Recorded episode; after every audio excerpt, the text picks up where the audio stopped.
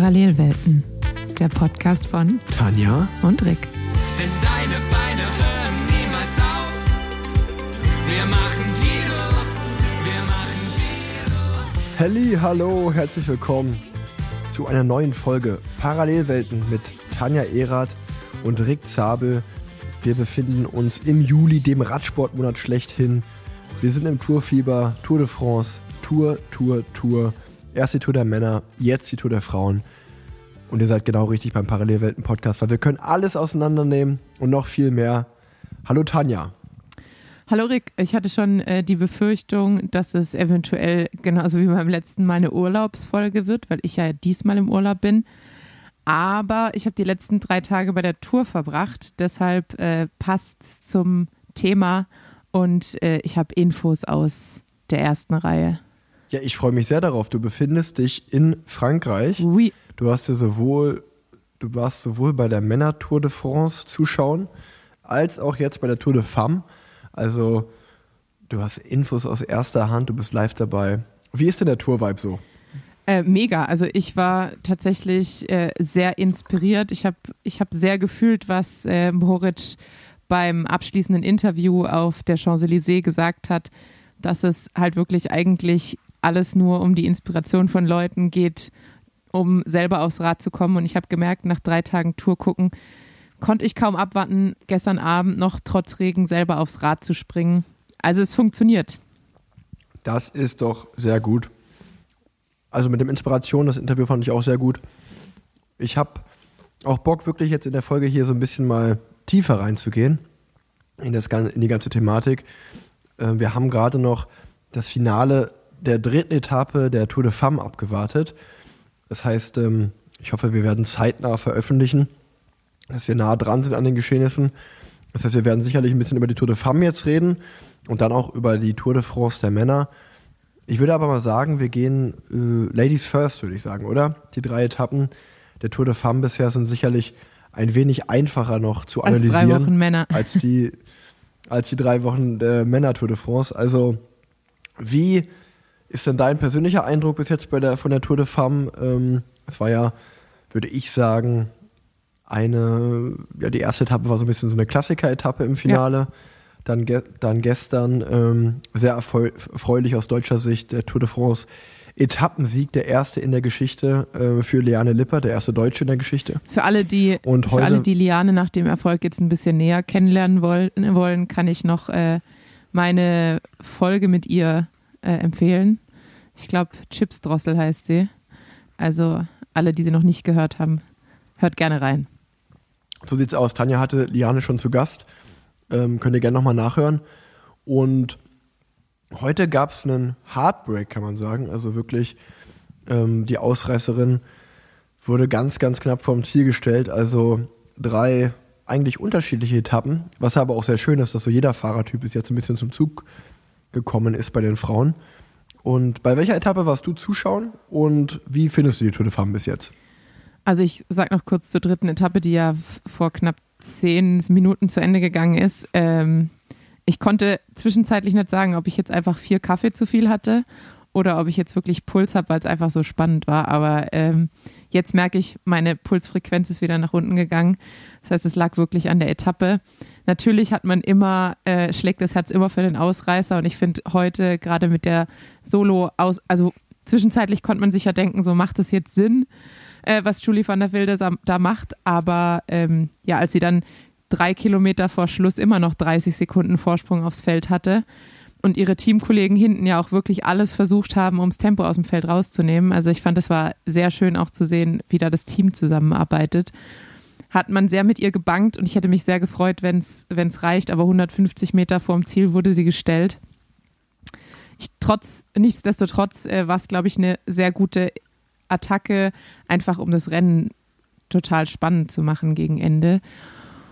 Und ich glaube, sonst wäre es ein bisschen zäh geworden. Dann wäre es halt einfach so eine typische Sprinter, Sprinter-Etappe geworden. Und äh, das Feld wäre zusammen gegen Ende gerollt und Lorena Wiebes hätte gewonnen, wie erwartet. Also ich habe auch, ich bin auch davon ausgegangen, natürlich war Charlotte Kohl, die ja, ähm, würde ich sagen, so mit die größte Konkurrenz von Wiebes darstellt, ein bisschen eingebaut. Aber auf der ersten Etappe ähm, im Sprint gegeneinander hat man zumindest den Eindruck gehabt, dass Wiebes deutlich schneller ist aktuell. Kann natürlich aber auch eine Timing-Frage gewesen sein. Ähm, ansonsten zu deiner Frage, ich habe mir die erste und die zweite Etappe in Clermont-Ferrand angeschaut, beziehungsweise den Start der zweiten Etappe und Start- und Zieleinfahrt der ersten Etappe. Äh, die waren glücklicherweise alle in Clermont-Ferrand, deshalb hat sich auch dieser kurze Trip dahin äh, gelohnt. Auch wenn ich sagen muss, die Stadt an sich, ja, wenn die Tour jetzt nicht da wäre, würde ich, glaube ich, ähm, keinem empfehlen, dahin zu fahren. Also es, es war, das Umland ist super schön. Äh, so Puy de Dôme hat man ja auch dann im Fernsehen gesehen. Ähm, aber die Stadt ist sehr eher, eher dreckig, würde ich sagen. Ähm, und was ich ganz komisch fand, was ich überhaupt nicht verstanden habe, sonntags, es war einfach ultimativ voll. Also ich fand es sehr beeindruckend auch zu sehen, wie viele Leute gekommen sind. Ähm, also normalerweise jetzt bei, zum Beispiel auch bei Roubaix, bei Frauen Roubaix, was ja auch ein großes Rennen ist, wo ich ja dieses Jahr auch vor Ort war, hat man gemerkt, okay, ich will mal schnell ein Foto von den Mädels machen. So, ich drücke mich in die erste Reihe vor, mache mein Foto. Es war eigentlich immer easy und es ging. Es waren zwar auch Leute da, aber es war einfach nicht krass überfüllt. Und da war es jetzt einfach so, ich kam zum Start relativ knapp vorher, äh, weil ich beim, bei den Bussen war und wollte ein Foto machen. Und es war einfach vier, fünf Reihen von Leuten. Dann habe ich gedacht, okay, ich laufe ein paar Meter weiter vor. Aber dann hat man um die Ecke geschaut, um die zwei Kurven und da standen immer noch Leute. Also es war einfach mehrere Reihen von Leuten entlang der Strecke aufgereiht, was man trotzdem ja bei Frauenrennen selten sieht. Also es war, fand ich sehr, sehr cool. Und dann hat man auch deutlich gesehen, was für ein Sprung der Frauenradsport in den letzten Jahren gemacht hat oder auch nochmal im letzten Jahr dank der Tour. Aber ich fand es mega komisch, weil so ein Tour-Stadtort bezahlt ja auch extrem viel Geld, um Tour-Stadtort zu sein. Und es war einfach, wir mussten irgendwann zu McDonalds gehen, um was zu Mittag zu essen, weil nichts offen hatte. Also es war einfach, kein Restaurant hatte offen, kein Café hatte offen. Und ich, ich, ich fand es total seltsam, dass man an so einem Tag, wo gefühlt äh, die internationale Welt zu Besuch ist, einfach so seine Geschäfte zulässt. Also das fand ich, ähm, fand ich ein bisschen befremdlich. Ach, die Franzosen. Ach, die Franzosen. Ähm, ja, ich finde es auf jeden Fall auch gerade eine, einfach eine super coole Zeit mal wieder, um Radsport-Fan zu sein, weil man gar nicht so in dieses Tourloch fällt, nach drei Wochen äh, Männer-Tour de France schauen. Einfach was für eine grandiose Idee jetzt auch im zweiten Jahr in Folge wirklich, dass die Frauentour de France dann am, an der letzten Etappe der Männer auch startet. Obwohl ich das Konzept. Und, ja, äh, nee, sprich du erstmal, sorry. Ja, ich meine, ich meine einfach vom Prinzip her, dass es, ja, dass es jetzt noch sozusagen eine Woche verlängert wird, aber ja nochmal ein neues Rennen losgeht und äh, das Rennen der Frauen finde ich schon, schon cool. Ähm, ich weiß nur, dass in Clermont-Ferrand ist, heißt das, ne? Der Roman Bardet kommt ja her, weil ich habe genau die Etappe, wo am Puy de Dôme Ziel war, habe ich ja mit der ARD kommentiert. Ähm, oder bei der ARD im Livestream durfte ich die kommentieren. Und ähm, wie weit ist das von Köln weg? Ich habe da gar keine Ahnung, aber ich habe ja auch gesehen, dass du die Vogesen-Etappe der Männer gesehen hast. Also wie weit ist das oder lag das auf dem Weg, die Vogesen? Genau, es lag, also wir haben sozusagen einen kleinen Roadtrip draus gemacht. Ich hatte eigentlich ursprünglich meinen Urlaub in der Zeit eingereicht, weil Swift erst eine ähm, so eine Tour geplant hat, wo wir die Etappen sozusagen vor dem Peloton abfahren und dann immer im Zielort aufs Peloton warten. Das war der initiale Plan. Das wurde dann aber doch abgesagt und ich hatte dann aber halt diese Woche Urlaub eingereicht während der Tour. Dann habe ich gedacht, hm, das passt ja eigentlich ganz gut. Dann fahre ich einfach zu meinen Eltern. Von da aus, also bis zu meinen Eltern sind es drei Stunden. Dann haben wir da eine Nacht übernachtet.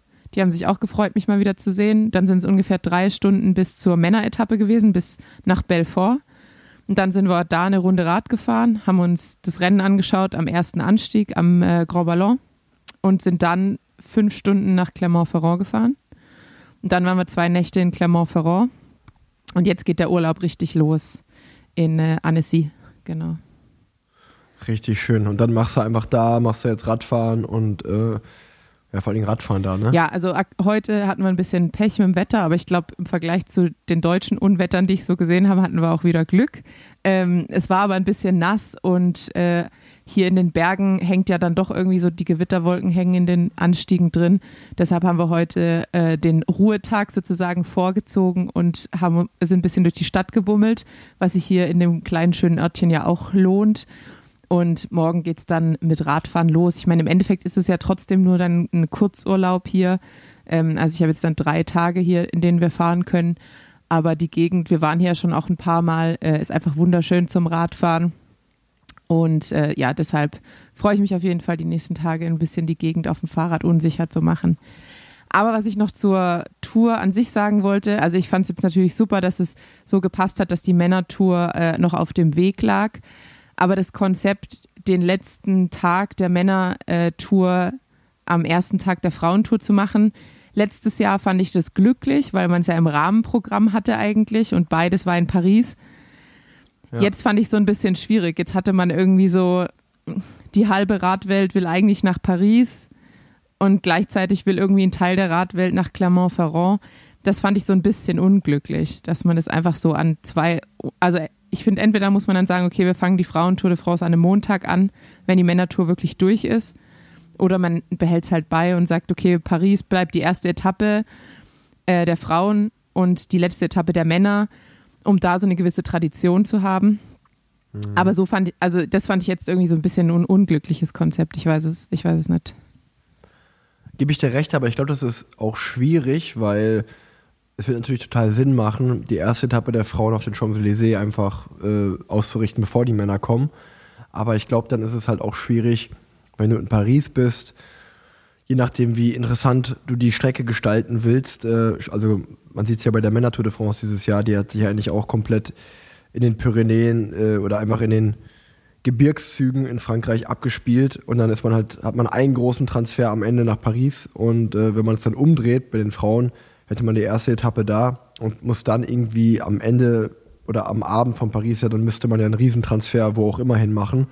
Ähm, außer man fährt halt immer im Umland oder man bleibt halt immer auf der zweiten Etappe im Umland von Paris, was ich glaube ich auch schwierig finde. Also glaube, das kann man teils, teils sehen, weil wenn man, wenn ich es richtig gesehen habe, ist ja, geht ja die Frauentour in zwei Jahren in Rotterdam los. Und ähm, klar kann man da nicht so diese Tradition ausleben, dass die Männertour in Paris endet und die Frauentour geht da los, was irgendwo vielleicht ein bisschen schade ist, aber auf der anderen Seite, wenn die Frauentour de France wirklich ein komplett eigenständiges Rennen ist, ähm, ist das wahrscheinlich auch im Sinne des Frauenradsports, dass das nicht ja irgendwie so diesen Beigeschmack hat oder ein bisschen, was heißt Beigeschmack, aber einfach so dieses, wir ziehen eine Frauentour de France genauso auf wie eine Männertour de France und das ist gar nicht irgendwie, das Ende ist gar nicht an den Anfang der Frauentour gekoppelt, glaube ich, äh, kann halt auch cool sein. Also ich glaube, ja, Clermont-Ferrand ist vielleicht jetzt auch ein bisschen schwieriger Ort, den so gut zu promoten, aber ich schätze mal, wenn das zum Beispiel nächstes Jahr in Rotterdam losgeht, dass das halt total cool sein kann, wenn dann in Rotterdam die Frauentour de France losgeht. Und ähm, ja, also ich sehe, ich denke, es hat Vor- und Nachteile, aber es ist halt sicherlich auch nicht einfach für die Veranstalter da immer eine gute Lösung zu finden. Ja, total. Also ich, ich kann mir auch vorstellen, dass es da Gründe gibt, äh, die ich, die mir bestimmt nicht so in den Sinn kommen. Äh, aber ich finde, es ist halt gerade so dieses, da hat man dann halt wirklich dieses Entscheidungsproblem, weil wir dann auch gedacht haben, so ja, sollen wir jetzt vielleicht auch noch zur Männeretappe nach Paris? Dann habe ich gedacht, so ja, Männeretappe Paris oder wir fahren nach Clermont-Ferrand. Alles war irgendwie so ein Stück weit weg. Ähm, äh, man kann halt in dem Moment dann nicht beides machen. Man muss sich halt fürs eine oder fürs andere entscheiden. Und das finde ich dann immer ein bisschen unglücklich. Ja, total, total.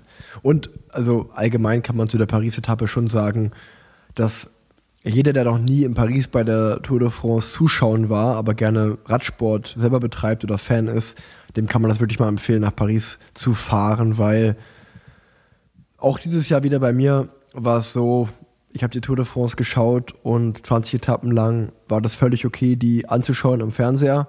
Aber die eine Etappe in Paris, wo man weiß, wenn man das auch selber schon mal mitgemacht hat, diese Glücksgefühle, die man da hat, die Tour zu Ende zu fahren, auf den Champs-Élysées Rennen zu fahren, das ist mal der einzige Tag, äh, wo ich, wenn ich nicht dabei bin bei der Tour, wo ich so ein bisschen wehmütig bin, wo ich mir denke, ach, das wäre jetzt auch schon geil hier, äh, den Sprint anzufahren ähm, und dann halt einfach, ja, dieses Gefühl von geil, Tour de France, wieder eine geschafft, äh, jetzt abends äh, in Paris noch den Abend genießen und dann geht's nach Hause. Werbung. Ich habe euch ja in einer letzten Folge schon mal erzählt, wie gerne ich mit meiner Familie in das Phantasialand gehe. Klar, es liegt direkt vor den Toren Kölns, also direkt vor meiner Haustür. Und über den Radsport komme ich ja viel rum und habe weltweit schon einiges an Hotels gesehen. Da bin ich eigentlich froh, wenn ich mal zu Hause schlafen kann. Aber ich muss sagen, es gibt ein Hotel, da schlafe ich besonders gerne. Und das ist das Hotel Scharls-Lindberg. Denn das bietet ein weltweit einzigartiges Hotelerlebnis mit der Verschmelzung von Hotel, Themenwelt und Achterbahn. Das Hotel ist eingebettet in die neue Themenwelt Wookburg und bietet euch ein unvergessliches Erlebnis bei Tag und Nacht, bei dem ihr als Hotelgäste zum Explorer einer fantastischen Welt werdet.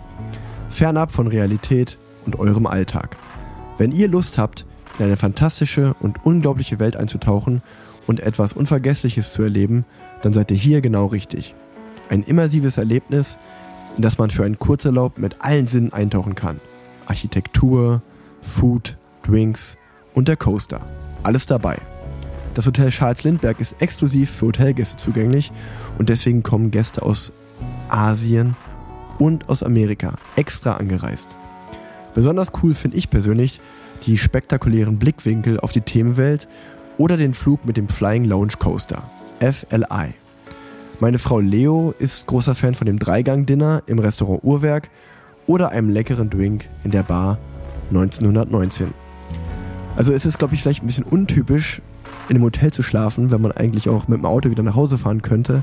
Aber ja, bei dem Hotel lohnt sich das auch, direkt vor der Haustür mal zu übernachten. Also ich mag das sehr, das Hotel Schalz-Lindberg.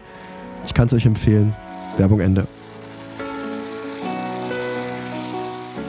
Aber lass uns noch kurz bei der Frauentour bleiben und ähm, ja, die ersten drei Etappen zusammenfassen. Wir haben es gesagt, die erste Etappe war ein kleiner Berg im Finale und Lotte Kopecki äh, in Klassikermanier, wie man es eigentlich aus den Frühjahrsklassikern kennt, attackiert, fährt ein Loch raus und gewinnt solo die Etappe und das gelbe Trikot, ist auch noch nach drei Etappen im gelben Ja, Trikot. vor allem auch mit einem Vorsprung von, ich glaube, 43 Sekunden oder 41 Sekunden. Also hat er auch wirklich auf der ersten Etappe schon einen soliden Vorsprung ähm, rausgefahren. Und würde ich sagen, eigentlich zu einem Zeitabstand, wo manche Männertour schon entschieden wurde. Also 40 Sekunden ist ja nicht wenig. Nee, also es war wirklich beeindruckend. Auch einfach wieder krass, wie das Team SD Works halt Doppelsieg macht mit Lotte Kopecki auf 1 und dann Lorena Wiebes auf 2. Und dann die zweite Etappe, ich habe sie leider gar nicht live gesehen, ich habe es erst abends ge gelesen und mir dann in den Highlights nochmal nachgeschaut. Ähm, was für ein geiler Sprint, Bergaufsprint von Liane Lippert, wo sie Lotte Kopecki echt stehen lässt. Und ich habe es in den inter internationalen Radsportmedien so gelesen, der Breakthrough-Win, also der Durchbruchsieg. Ähm, ja, ich glaube, das hat sich schon angedeutet, auch letztes Jahr bei der WM bei Liane Lippert, da kann man sich nur mitfreuen, dass es klappt. Und das ist auch, glaube ich, für den deutschen Frauenradsport ganz wichtig, da irgendwie ein Vorbild zu haben, eine Identifikationsperson. Das ist echt cool, gerade im deutschen Meistertrikot. Genau, und dann die dritte Etappe hatten wir heute schon gesprochen. Ähm, der kleine Heartbreak, dass äh, es ein Massensprint geworden ist und die Ausreißerin leider nicht durchgekommen ist. Aber trotzdem eine sehr, sehr spannende Tour de France, muss ich wirklich sagen. Es echt, macht super viel Spaß dazu zu schauen. Und jetzt langsam geht es ja auch richtig um die Wurst. Demi Vollering ist, würde ich schon sagen, die große Favoritin, aber mal schauen, ob die, ja, ohne es despektierlich zu meinen, aber die etwas in die Jahre gekommene Annemiek van Fleuten äh, als Weltmeisterin, als Vuelta-Siegerin und Giro-Siegerin, ob sie da noch gegenhalten kann. Äh, ich glaube, sie hat ja selber gesagt, Demi ist die große Favoritin auf den Toursieg, hat sich auch über diverse Höhentrainingslager darauf vorbereitet und äh, ich finde es schon sehr spannend, äh, ähnlich wie beim Männerrennen, Pogacar gegen Wingegar, da das Duell mitzuerleben, Annemiek van Fleuten gegen Demi Vollering. Ja, man muss ja auch sagen, also gerade nochmal um zu Lianes äh, Etappensieg äh, zurückzukommen, die sich jetzt einfach in die Reihe der, der Tour-Etappensiegerinnen einreiht, äh, was mich sehr gefreut hat. Ich habe sie morgens noch gesehen äh, und ihr Glück gewünscht äh, und äh, damit hatte ich dann natürlich nicht unbedingt gerechnet, ähm, aber es hat mich umso mehr gefreut, sie da ganz vorne und jubelnd zu sehen. Und aktuell ist sie auch noch Zweite im Gesamtklassement. Also ja, mal schauen. Ich finde, bei Liane weiß man auch nie, was da noch kommt. Äh, deshalb bin ich auch mal gespannt, was sie auch aus deutscher Sicht abliefern kann und uns zeigen kann. Und es macht natürlich auch Hoffnung auf Glasgow, weil äh, Liane liebt, glaube ich, auch so diese Bedingungen. Gestern die zweite Etappe war ja dann am Ende nass und hektisch und äh, sturzanfällig, sage ich jetzt mal. Und ich glaube, genau solche Ja. Rennen äh, gefallen Liane.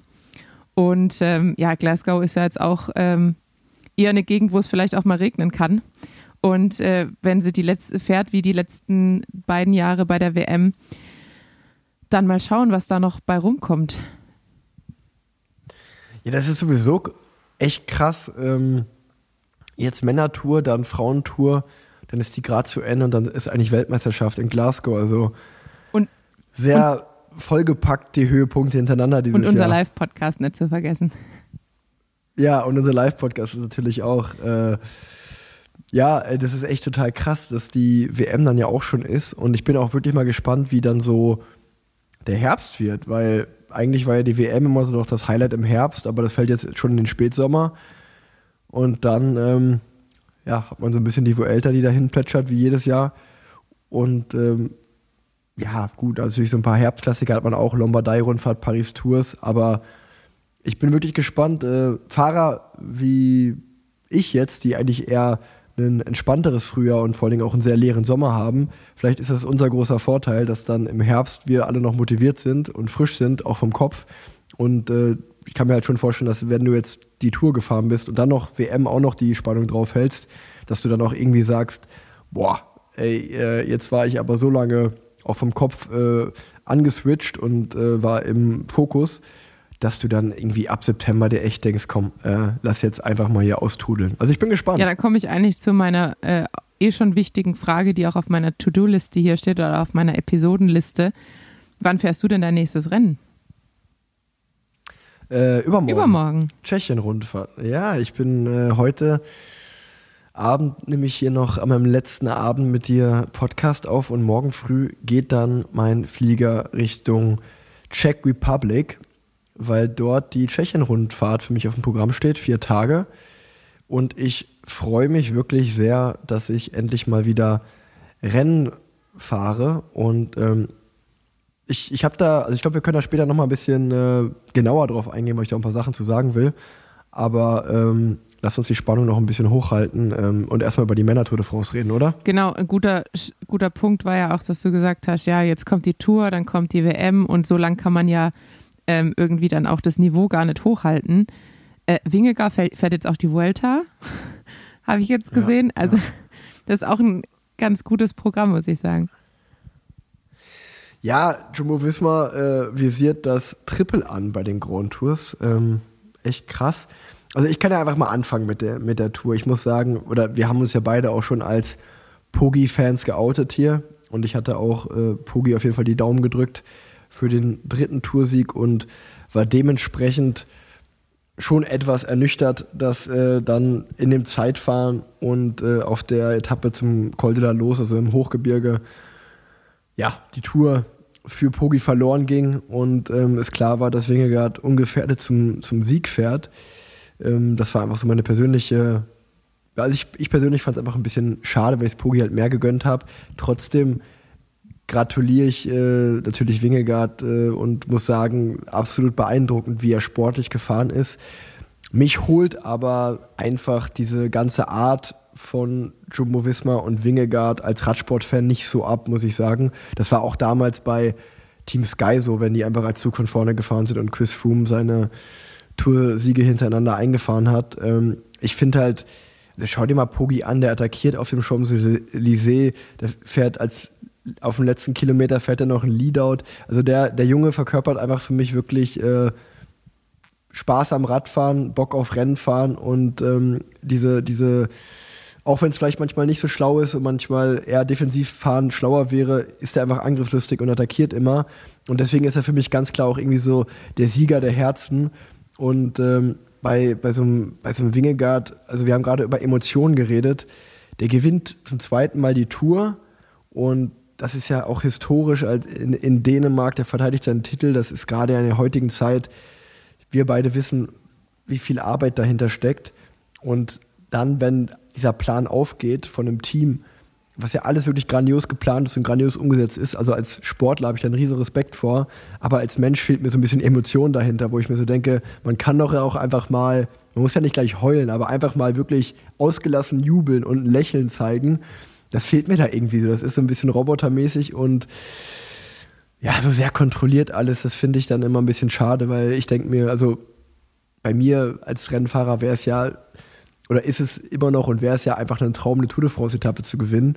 Und ähm, ich glaube, wenn das mal irgendwann bei einer Grand Tour passieren würde, ich, ich würde da total in Tränen ausbrechen und würde gar nicht auf mein Leben klarkommen. So. Und dann denke ich immer so, die, die fahren das immer alle so ein bisschen ein, so wie nebenbei. Und dann wird mal eine Faust geballt und so, okay, geil, check hinter, so, das habe ich jetzt auch erledigt.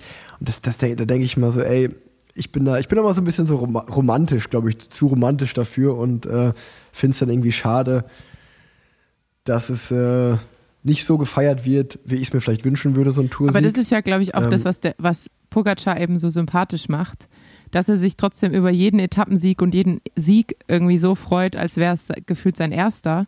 Ist ja auch das, was Marianne Voss oft so sympathisch macht, weil die jetzt einfach ja, so total. viele Siege schon eingefahren hat und trotzdem jeden richtig feiert. Und auch Pogacar, also ich denke immer zurück an äh, Olympia, als er Dritter wurde, Zweiter wurde, Dritter wurde, ich kann mich gar, mehr, gar nicht mehr erinnern. Und auf dem Podium der glücklichste Mensch war, glaube ich, der auf dem Podium stand. Also der hat es ja einfach übelst ja, gefeiert. Ja. Und auch jetzt mit der letzten Etappe, beziehungsweise vorletzten Etappe vor Paris, wie er sich gefreut hat, ähm, das macht einen dann ja. halt einfach auch so sympathisch, weil es halt nicht nur dieses, okay, Check dahinter, sondern halt wirklich die Emotionen und auch bei Mohoric jetzt, als er die Etappe gewonnen hat, wieder ausgerastet ja. ist und dann auch dieses wirklich eloquente, gute Interview im Anschluss. Ähm, das war einfach, ich glaube, damit hat er sich nochmal so vielen Leuten irgendwie ins Gedächtnis gebrannt. Ähm, und ja. bleibt jetzt nochmal ganz anders in Erinnerung als nur für den Supertag und äh, die Dropper Seed Post.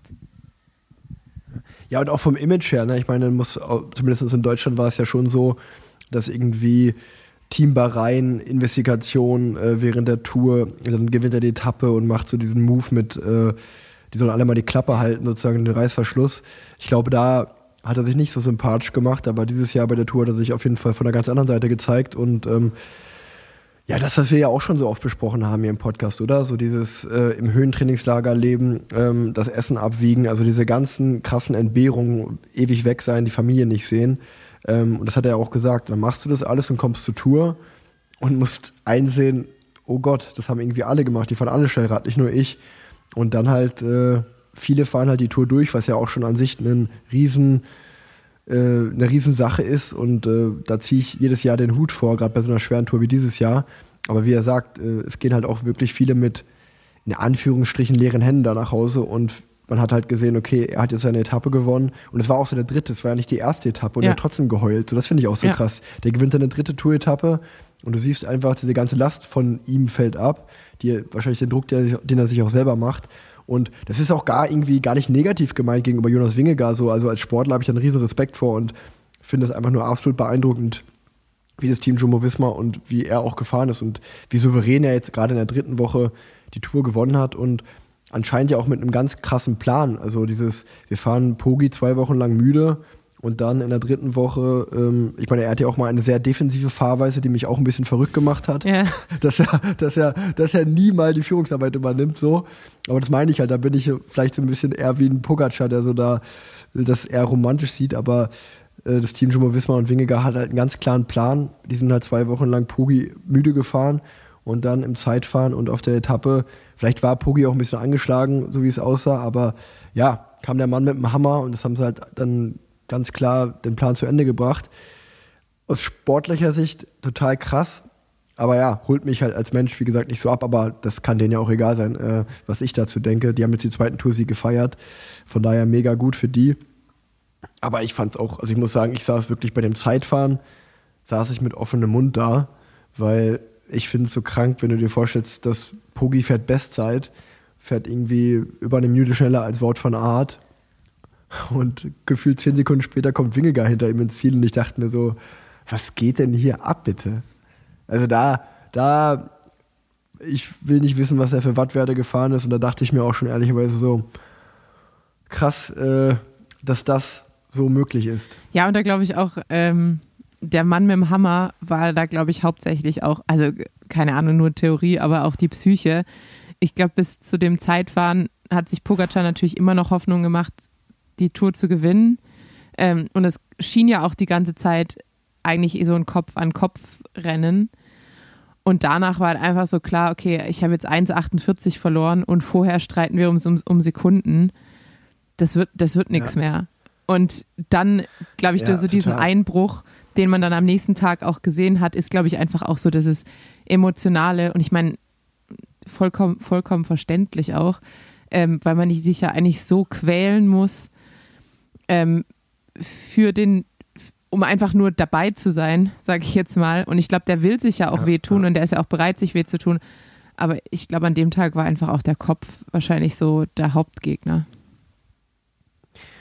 Ja, aber also, soweit ich zurückdenken kann, hatte Pogi auch immer mal in der Grand Tour, also nie so einen richtigen Scheißtag, aber der war für mich immer noch, auch gerade für einen jungen Fahrer, ich sag jetzt mal das Wort menschlich, weil auch in der Tour mit, mit einem äh, Roglic, seine erste Tour, die er gewinnt, da hatte er eben halt auch mal Tage, wo er ein bisschen Zeit auf Roglic verloren hat. Klar, dann hatte er dieses übertrieben krasse Bergzeitfahren am Ende. In der zweiten Tour, die hat er sehr souverän gewonnen, 2021, wo ich mitgefahren bin.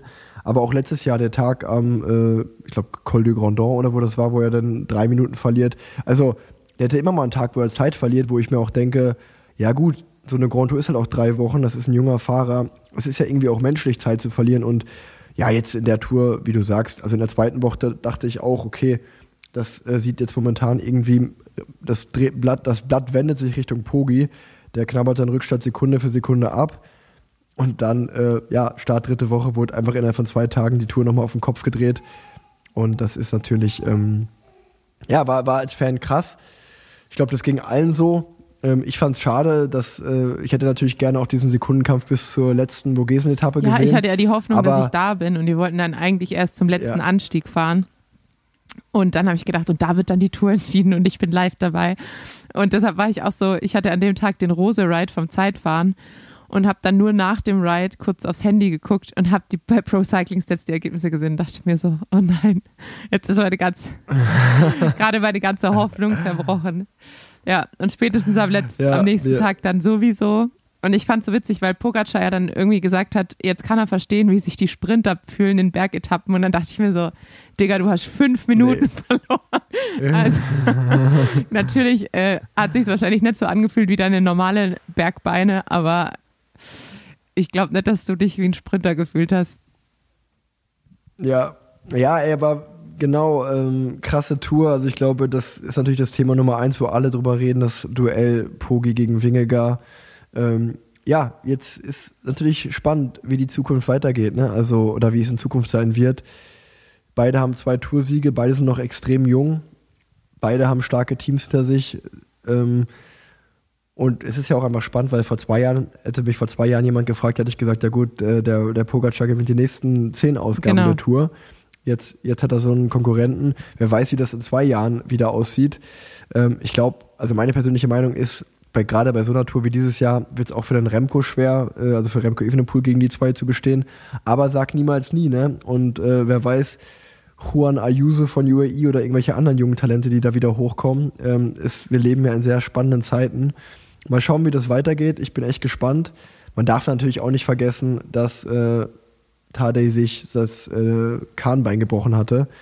Ähm, ich habe zwar immer gedacht, das ist vielleicht sogar ein kleiner Vorteil, aber ja, in der dritten Woche vielleicht dann doch nicht mehr ähm, einer Tour. Aber ich meine, trotzdem coole Zeiten für uns. Wir können dranbleiben. Äh, Ich freue mich schon wieder auf die Tour nächstes Jahr und auf das Duell. Ich kann sagen, für mich war es eine der spannendsten Ausgaben der Tour so am Fernseher mitzuverfolgen. Ich habe so viel Tour geschaut wie lange nicht mehr. Und gleichzeitig habe ich mir oft gedacht, zumindest ich habe so mir immer die Fahrer angeschaut, wo ich weiß, okay, ich wäre ungefähr bei denen, also Gruppetto und er weit hinten. Und da dachte ich mir ganz oft, oh, müssen die heute wieder leiden, die armen Schweine. Ähm, das war ja auch echt krass. Es war ja auch ein bisschen das, was ich so vorher gesagt hatte, mit allen Gebirgen, die es irgendwie und allen Bergen, die es in Frankreich gibt.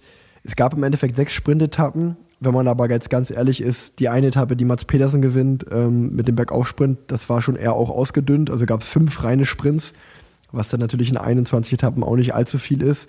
Und bis zur Paris-Etappe muss man es erstmal schaffen. Das heißt, es gab eigentlich gerade so in, den, in der Sprinterzeit der Tour gab es vier Sprints, die gewinnt alle Jasper Philipsen. Der Kampf ums grüne Trikot war langweilig wie nie, so ein bisschen zu, wie bei Peter Sager Zeiten. Das war klar, dass das an Jasper Philipsen geht, wenn er das Ziel erreicht. Umso geiler war, das, war der Kampf ums Bergtrikot. Cool, dass da mal wieder jemand anders gewonnen hat, als außer der, der halt auch die Gesamtwertung gewinnt. Also großes Lob an Giulio Ciccone. Und auch an Nielsen Paulus Ich für glaub- seinen äh, Auftritt, glaube ich, während der Tour, der es einfach richtig gewollt Ja, hat und sehr 13 Tage getragen, getragen hat. Und der einfach auch in jedem Total Break vertreten war, glaube ich, in den ersten zwei Wochen. Sehr, sehr sympathisch, definitiv. Und ähm, ja, wie gesagt, aus meiner Sprintersicht krass, dass äh, das, was ich ja so ein bisschen gesagt hatte, Jakobsen, vielleicht ein bisschen auch durch die Sturzverletzung natürlich, aber Jakobsen nach Hause, Juhe nach Hause, schon auch einige Sprinter wieder nicht bis nach Paris gekommen. Riesending am Ende würde ich sagen für Jordi Moyes, dass er die Paris-Etappe gewinnt. In was für einen packenden Sprint. Das war, glaube ich, mit Abstand der beste Sprint der ganzen Tour. Und, glaube ich, reines Timing. Also, das, das fand ich wirklich Ja. beeindruckend, weil man sieht ja eigentlich, dass, ich glaube, Jasper Philipsen macht diesen Bike-Throw so eine, eine Viertelsekunde später. Und das ist im Endeffekt das, was die Etappe entscheidet. Ja, ja, ja. Ja, ähnlich wie bei Mohoric und Askren den Tag äh, zwei Tage Genau. davor. Ich glaube, ich glaube, Askren war den kompletten Sprint vorne und auch nach der Ziellinie vorne, nur nicht auf der Ziellinie, weil er den, weil er das Timing falsch hatte vom Tigersprung. Ey, also da, das war echt krass, ne? Also wirklich viele sehr, sehr spannende Etappen. Ähm, ja, der Kampf um die Gesamtwertung war geil, der, der Kampf ums Bergtrikot war der Hammer. Ähm, ich glaube aus deutscher Sicht oder Deutschsprach, im deutschsprachigen Raum ein Riesenlob an Felix Gall, also wie der sich jetzt im Juni und Juli präsentiert hat von der Tour de Suisse Abend. Wahnsinn, ich glaube, ähm, das war ja zeitweise teilweise der einzige, der aber irgendwie noch bei Pogacar und Wingegar mitfahren konnte vom Niveau. Ähm, das wird spannend, wo dem sein Weg hinführen wird. Großes Riesenlob an den. Und ähm, ansonsten gehen wir vielleicht nochmal so ein bisschen auf die deutsche Sicht ein. Es waren ja eh auch da wieder in Anführungsstrichen nur sieben deutsche Fahrer am Start dieses Jahr. Und äh, ich finde es einfach so übertrieben krass. Ich bin die deutsche Meisterschaft gefahren, ich bin gegen die gefahren, die da eine Woche später Tour fahren.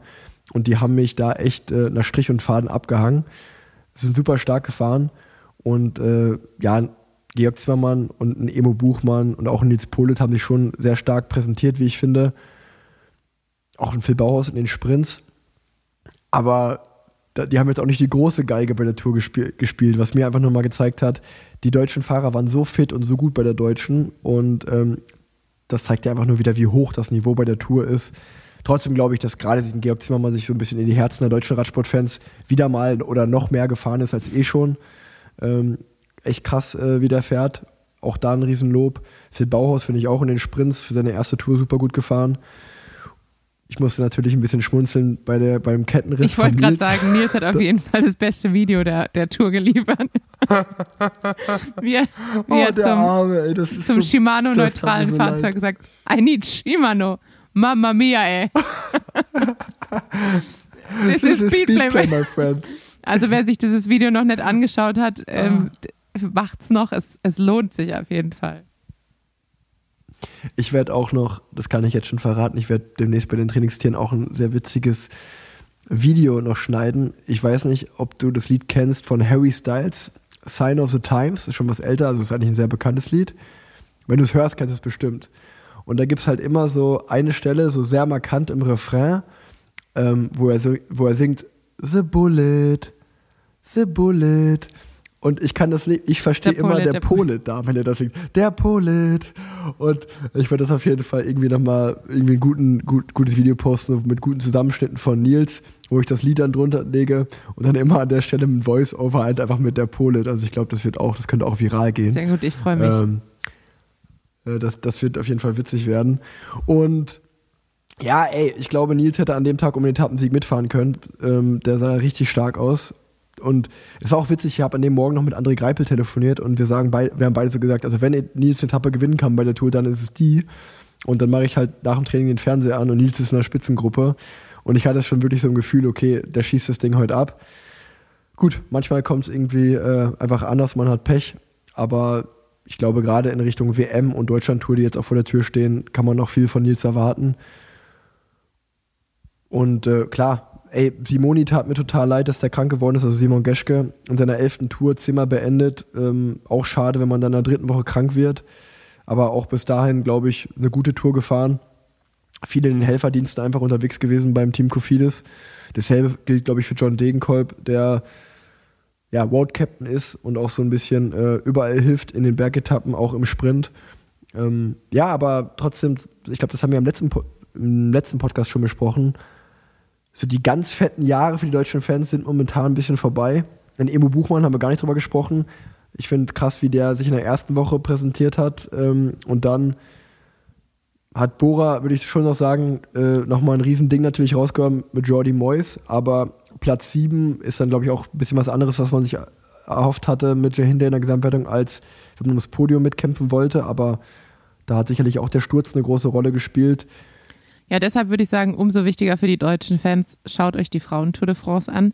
Denn Etappensieg mit ähm, Liane Lippert, Hanna Ludwig gestern ewig lang im Breakaway ähm, hat sich gezeigt. Heute war Katrin Hammes aus deutscher Sicht im Break, hat ordentlich Punkte gesammelt in der Berg Bergwertung, ist aktuell auf dem dritten Platz in der Bergwertung mit äh, zwei Punkten Rückstand auf die Spitze. Das heißt, da ist auch noch alles möglich. Und Liane aktuell im Gesamtklassement auf Platz zwei. Das heißt, für alle ähm, deutschen Fans, die auch deutsche Fahrer innen vorne sehen wollen, schaut euch einfach die Frauentour an und äh, ich glaube, da werdet ihr nicht enttäuscht werden. So sieht es aus. Also trotzdem nochmal ein Lob an alle deutschen Fahrer und einfach an alle Fahrer überhaupt, die die Tour durchgefahren sind, die teilgenommen haben. Ich zähle mich als Radsportfan dazu vom Fernseher. Das war echt eine geile Tour. Die Frauentour hält noch an. Die deutschen Fahrerinnen sorgen dafür für Furore. Die WM steht noch vor der Tür. Also super, super gute Aussichten. Ähm, ein Thema, was ich mich frage, haben wir da schon drüber geredet, Tanja, in der letzten Folge? Ich habe es auf jeden Fall in meinen Notizen stehen. Ähm, wie findest du das neue Trikot vom Team Lidl Track? Ähm, ich bin ein bisschen zwiegespalten. Ich finde es irgendwie gut und irgendwie finde ich dieses Lidl-Logo ein bisschen nicht deplatziert, sondern missplatziert. Also ich finde, es müsste irgendwie, glaube ich, tiefer sein, wenn ich mich recht entsinne. Aber was mich jetzt tatsächlich beim Besuch bei der Tour richtig überzeugt hat, waren die Autos. Die Teamautos sehen so gut aus. Also wenn die Trikots ein bisschen mehr wären wie die Teamautos, dann fände ich es absolut legendär. Und ich muss halt sagen, es ist schon, ähm, man sieht es gut im Peloton, finde ich. Und das finde ich manchmal ein bisschen wichtiger, als dass es nur halt schick ist. Was ich aber deutlich schicker finde, Ja. muss ich sagen, ist das Canyon SRAM äh, Tour de France Exchange Jersey. Ähm, dieses Pink-Orange finde ich tatsächlich, sieht sehr gut aus in Kombination mit den Helmen. Die Räder sind auch unfassbar schön. Ähm, ich habe die mir jetzt dann nochmal vor Ort angeschaut. Also da muss ich sagen, da haben sie alles richtig gemacht. Das habe ich gar nicht vor Augen. Das musst du mir mal echt mal Ja, schicken. ich habe ich hab Ähm. auch ganz viele Bilder gemacht. Ich war, äh, habe natürlich bei den alten Teamkollegen noch Hallo gesagt und ähm, beim, bei den Mechanikern und habe mir dann äh, die Lackierung aus der Nähe angeschaut und äh, werde die Bilder zukommen lassen. Ähm, also ich muss echt sagen, ich glaube, dieses Lidl-Track-Trikot, also als es veröffentlicht wurde, dachte ich ehrlicherweise, das kann doch nicht deren Ernst sein. Das ist ja äh, ganz, ganz schrecklich. Mittlerweile denke ich, den Punkt, den du gesagt hast, Sichtbarkeit zu 100 Prozent, jeder sieht es im Feld. Ich glaube, das ist so ein Trikot in 10 oder 15 Jahren, wenn man mal einen Full-Kit-Ranker White macht, dann ist es legendär, diesen Trikotsatz zu Ja. haben. Dann ist es mega cool, wenn du das besitzt. Aktuell darin jeden Tag als Fahrerin oder Fahrer rumfahren, weiß ich nicht. Ich glaube, man sieht sich schneller, relativ schnell satt. Und ich hatte die ganze Zeit, als ich es gesehen habe, kennst du diesen VW Polo, der, der so bunt ist, der so, wo die Tür rot ist, das Dach ist gelb, die andere Tür Oh, ist ja, grün, ja. wo so jedes, wo so jedes Anbauteil eine andere Farbe hat. Und ich habe einfach gedacht, also das Trikot erinnert mich so an dieses Auto. Ja, Ähm, ja, ja. naja. Das, das stimmt. Naja, da, ähm, wir haben auf jeden Fall uns einen Spaß draus gemacht beim, bei der Tour d'Honneur. Also wir haben ja am selben Tag, wo die Paris-Etappe stattgefunden hat und wo die Tour- Frauen-Tour de France losging, also letzten Sonntag in War haben wir ähm, die Tour d'Honneur veranstaltet in Köln. Traditionsveranstaltung und ich durfte dort dann äh, auch live kommentieren, das Finale der Männeretappe. Und da haben wir auch über das Little Track Trikot gesprochen und es ist dann so ein kleines Spiel geworden ähm, oder ein kleiner Gag geworden. Was ist denn noch, was ist denn sonst noch für interessante ja, Kollabos geben könnte zwischen deutschen Discountern und amerikanischen Radmarken. Also sowas wie Norma Specialized oder Penny Cannondale. Also ich glaube, da, da, da, könnten, wenn, wenn da draußen gute Leute, ich denke direkt so an, an Wout van Art, die Instagram-Seite zum Beispiel, ähm, also nicht der Fahrer, sondern die Meme-Page. Ähm, ich glaube, da könnte man ganz gute Bilder draus zaubern. Da gibt es schon eine richtig gute Seite äh, diesbezüglich. Äh, Stykel Design heißt es. Das ist ein Belgier, der ähm, auch das erste Jersey für Colonia Kids äh, mitentworfen hat oder das mittlere, ich weiß nicht mehr ja, genau. Der macht auch unser Trikot. Genau, und der äh, macht immer wieder so Kollabos, die er sich auch ausdenkt, glaube ich. Also irgendwie, keine Ahnung, Gucci EF, äh, Adidas, Intermarché Vanti und sowas. Dolce und Gabbana Alpecin und macht, baut dann äh, Jerseys dafür. Und die sind auf jeden Fall auch immer sehr cool. Hundertprozentig. Ja, das war so ähm, das Trikot-Thema zur Tour. Ich ja, muss ich echt muss doch, sagen, hatten aber wir eigentlich über das DSM-Trikot gesprochen? Ja, ja, das fanden Ah, wir beide okay, gut, schrecklich. Weil ich habe es jetzt, ich hab's jetzt live gesehen und muss sagen, ich finde es besser, weil es halt dunkelblau ist und nicht mehr schwarz. Das heißt, das funktioniert jetzt schon mal besser. Aber grundsätzlich, nee, nee. Äh, ich muss einfach sagen, ich finde auch den Trend, dass ähm, jedes Team zur Tour so ein Spezialtrikot macht. Ähm, das war ja mal eine Zeit lang cool, aber boah, ja, das, wenn das jetzt irgendwie gefühlt jedes Team macht und dann zur Tour muss man sich erstmal wieder dran gewöhnen, wie die alle aussehen. Ähm, ja, bin ich auch so ein bisschen hin und her gerissen, was das angeht. Ähm, also, ist, ich meine, Education First, dein altes Team, ist ja das beste Beispiel dafür. Die haben es ja beim Giro zweimal gemacht. Besser kommt man es nicht machen, fand ich, vom Design her. Aber ähm, es gibt dann auch manchmal so, zum Beispiel Movistar dieses Jahr, dieses weiße Trikot kann ich verstehen, aus Hitzegründen. Aber fand ich jetzt auch nicht so gelungen, das Design. Ähm, aber das ist natürlich auch ehrlicherweise sehr objektiv. Ähm, das findet jeder natürlich anders. Von daher ist es auch, kann da jeder ja seine Meinung Ja, und haben. manchmal finde ich es halt auch von Nachhaltigkeitszwecken fraglich. Ähm, letztes Jahr, wie gesagt, IF hat es ja wohl sowohl für den Giro als auch für die Tour gemacht. Für den Giro einmal dieses dunkel oder dieses schwarz, grün, pink und dann der Palace äh, Change für die Tour de France. Aber natürlich muss es gibt- muss neue Fahrräder geben, es muss neue Helme geben, es muss neue Strümpfe, neue Klamotten. Äh, dann werden teilweise die Busse komplett neu gemacht. Ist natürlich Ja, auch trotzdem ja, ja. extrem viel, viel Müll für halt irgendwie so ein Marketing-Gag am Ende. Ja,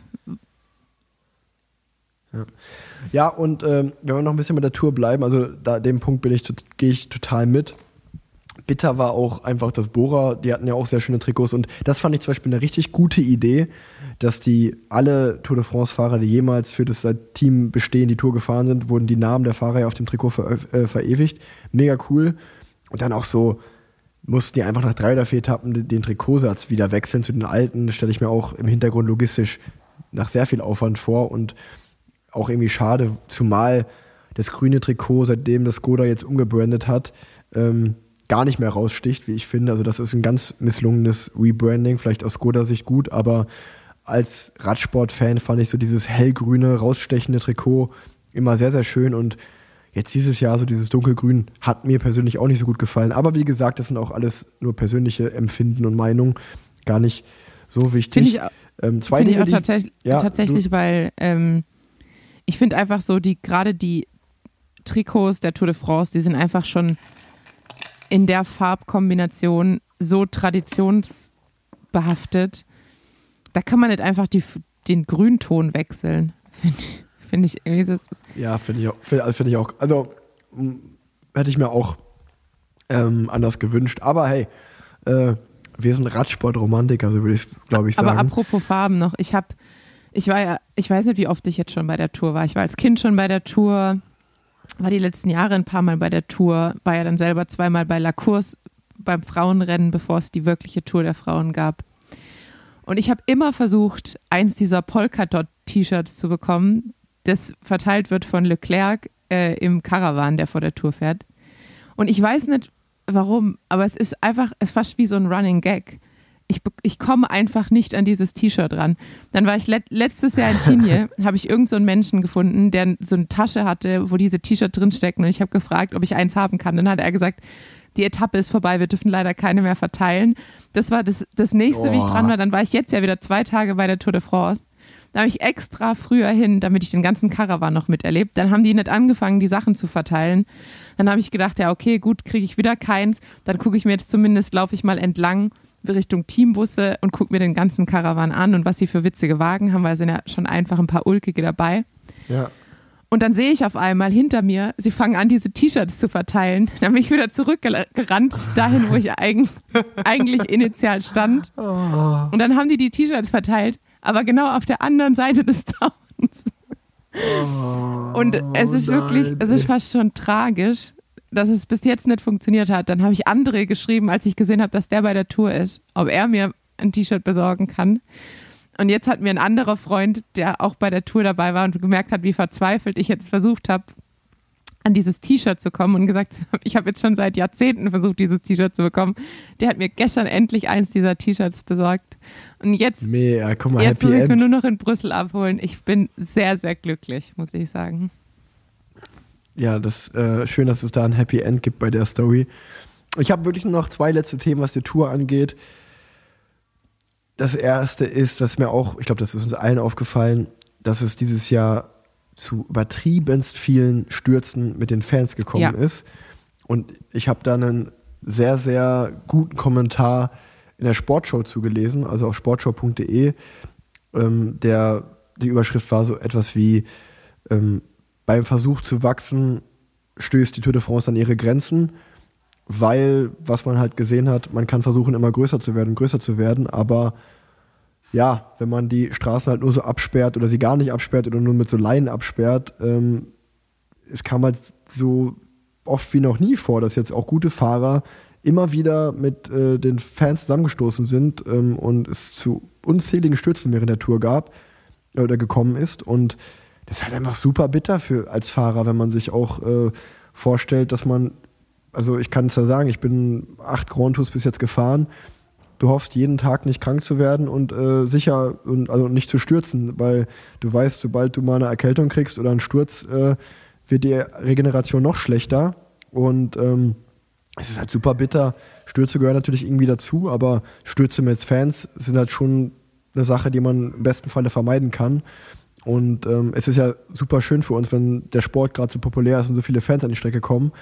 Aber es ist auch sehr beängstigend, ähm, wenn du mit einer 60 in irgendeinen Menschen reinfährst. Ja, das, vor allem sind diese Stürze, die mit dem Publikum passieren, oft so total unvorbereitet. Also man sieht ja immer, wenn irgendwie jemand vor einem wegrutscht, äh, wenn man merkt, okay, ich bin zu schnell in der Kurve, man kann sich irgendwie so ein bisschen auf diesen Sturz vorbereiten. Aber ganz oft sieht man ja einfach die Situation, dass entweder jemand einen auf dem Lenker schlägt, wo dir einfach so in einer Bruchteil von einer Sekunde einfach so das Rad unter dir weggezogen wird oder einfach dieses in, in der Fahne Ja. oder in der Tasche sich irgendwie verhaken. Das passiert so schnell, dass man sich auf diesen Sturz und auf den Fall eigentlich gar nicht vorbereiten kann. Und da passieren dann manchmal so blöde Sachen. Man tut sich halt einfach auch so unnötig äh, sehr weh. Ja, auf jeden Fall. Und da, ich meine, ich war ja jetzt auch wieder als Zuschauerin an der Strecke. Und natürlich ist es toll, auch mit Handy ein Foto zu bekommen und am besten aus der ersten Reihe. Aber ich war da wirklich froh, auch bei der Männertour, dass ich da in der Kurve war, wo wirklich alle Leute ihren Abstand gewahrt haben. Und ähm, ich finde, es gehört halt einfach dazu, auch ohne, ohne Zaun, der aufgebaut ist, halt dran zu denken, dass es halt um die Sicherheit der Fahrer geht und natürlich auch um die Sicherheit der Zuschauer selber, weil die tun sich ja teilweise auch dann sehr weh, wenn sie ähm, ein Rad irgendwo abbekommen oder in den Körper. Kennst du das Video bei, bei der Giro-Etappe dieses Jahr, ähm, wo es so geregnet hat, wo so ganz viele Stürze im Finale passiert sind? Ähm, da hält auch einer so seinen, seinen Arm mit dem Handy durch. Und das ist der Sturz, wo Cavendish so wegrutscht und äh, übers Rad geht. Und du siehst nur Wie so sie die wegklappt. Hand und wie dann Ke wie die so wegklappt und du denkst dir nur so, Alter, das ist auf jeden Fall Unterarm- oder Handgelenksbruch gerade, so Ja, safe. also das, sieht, das sah wirklich sehr, sehr ungesund aus. Ich hoffe nur, dass es einfach wirklich so ein, dass er so schnell die Hand zurückgezogen hat, dass es sozusagen von der Kamera nicht eingefangen wird, weil die die Screens per Second oder wie man das nennt, Frames per Second nicht, nicht genug sind. Aber wenn der Arm wirklich abklappt, dann, dann sieht dann sieht Boah. schlecht aus, wirklich. Und, und, und, auch, und ich denke mir dann auch so, du kommst ja auch nie wieder an dein Handy ran. Das Nee, liegt dann auf der genau. Straße. Du stehst hinter der Absperrung und bist du so, hä, wie, wie soll ich jetzt jemals an dieses Handy Ja, man sieht ja dann auch auf, dem, auf den Fotos im Hintergrund einfach nur so mehrere Teile von irgendeinem Handy verteilt. Ja, ja. Da hat doch auch Oh. irgendeiner diesen Witz wieder Naja. gemacht mit dem Caps Lock von Froome. damit, damit, dir das nicht, damit dir das nicht passiert, benutzt das Caps Lock. Ah, ja, das ist nicht, nicht schlecht. Ähm, ja, und äh, mein, meine zweite Erkenntnis, die mir so aufgefallen ist, die haben, die Fahrer haben doch noch nie so viel Wasser über sich gekippt und so extremst versucht, ihre Körpertemperatur runterzukühlen wie dieses Climate Jahr. Change. Also zumindest ist. Wie bitte? Climate Change, my friend. Ja, also ohne Spaß. Also ich jetzt mal, wenn es, also ich war in Mallorca, da ist es sowieso heiß, aber auch die Tage, die ich hier im Juli, jetzt gerade ist es eher herbstlich hier, aber es gab auch sehr, sehr heiße Tage hier. Und wenn ich mir dann vorstelle, dass die Tour halt immer im Juli stattfindet und das über die nächsten Jahre so weitergeht, dann äh, ist es schon auch nochmal eine extra Belastung für den Körper, weil das einfach so extrem in der Hitze stattfindet. Und ja, mir ist es gerade halt beim Pogi aufgefallen, der gefühlt auf den Bergetappen alle drei Minuten kam irgendein Helfer, der ihm eine Flasche Wasser über ihn rüber gekippt hat. Und ähm, ja, das ist ja immer nochmal so ein extra Faktor, der es ja nochmal härter macht über die drei Wochen. Ähm, das ist mir auch aufgefallen. Ähm, Also ich, aber weiß nicht, ob das nur mir aufgefallen ist oder ob das wirklich so ist. ich glaube, da spielen mehrere Sachen mit rein. Also ich meine, klar, zum einen, es wird heißer, vor allem in Südeuropa. Ich meine, man sieht es ja irgendwie in Italien 48 Grad, ähm, es brennt überall.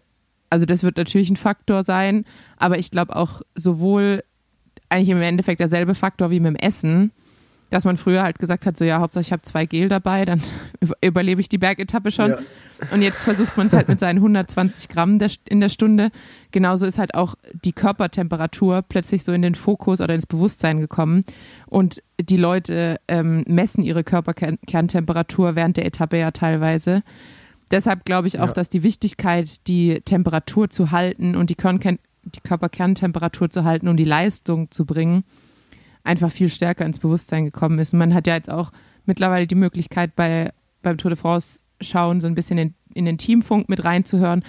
Und da hat man ja auch gehört, wie oft eben äh, gesagt wurde, denkt dran, euch runterzukühlen. Ähm, ich glaube einfach, dass da eine, ein ganz anderes Bewusstsein da ist.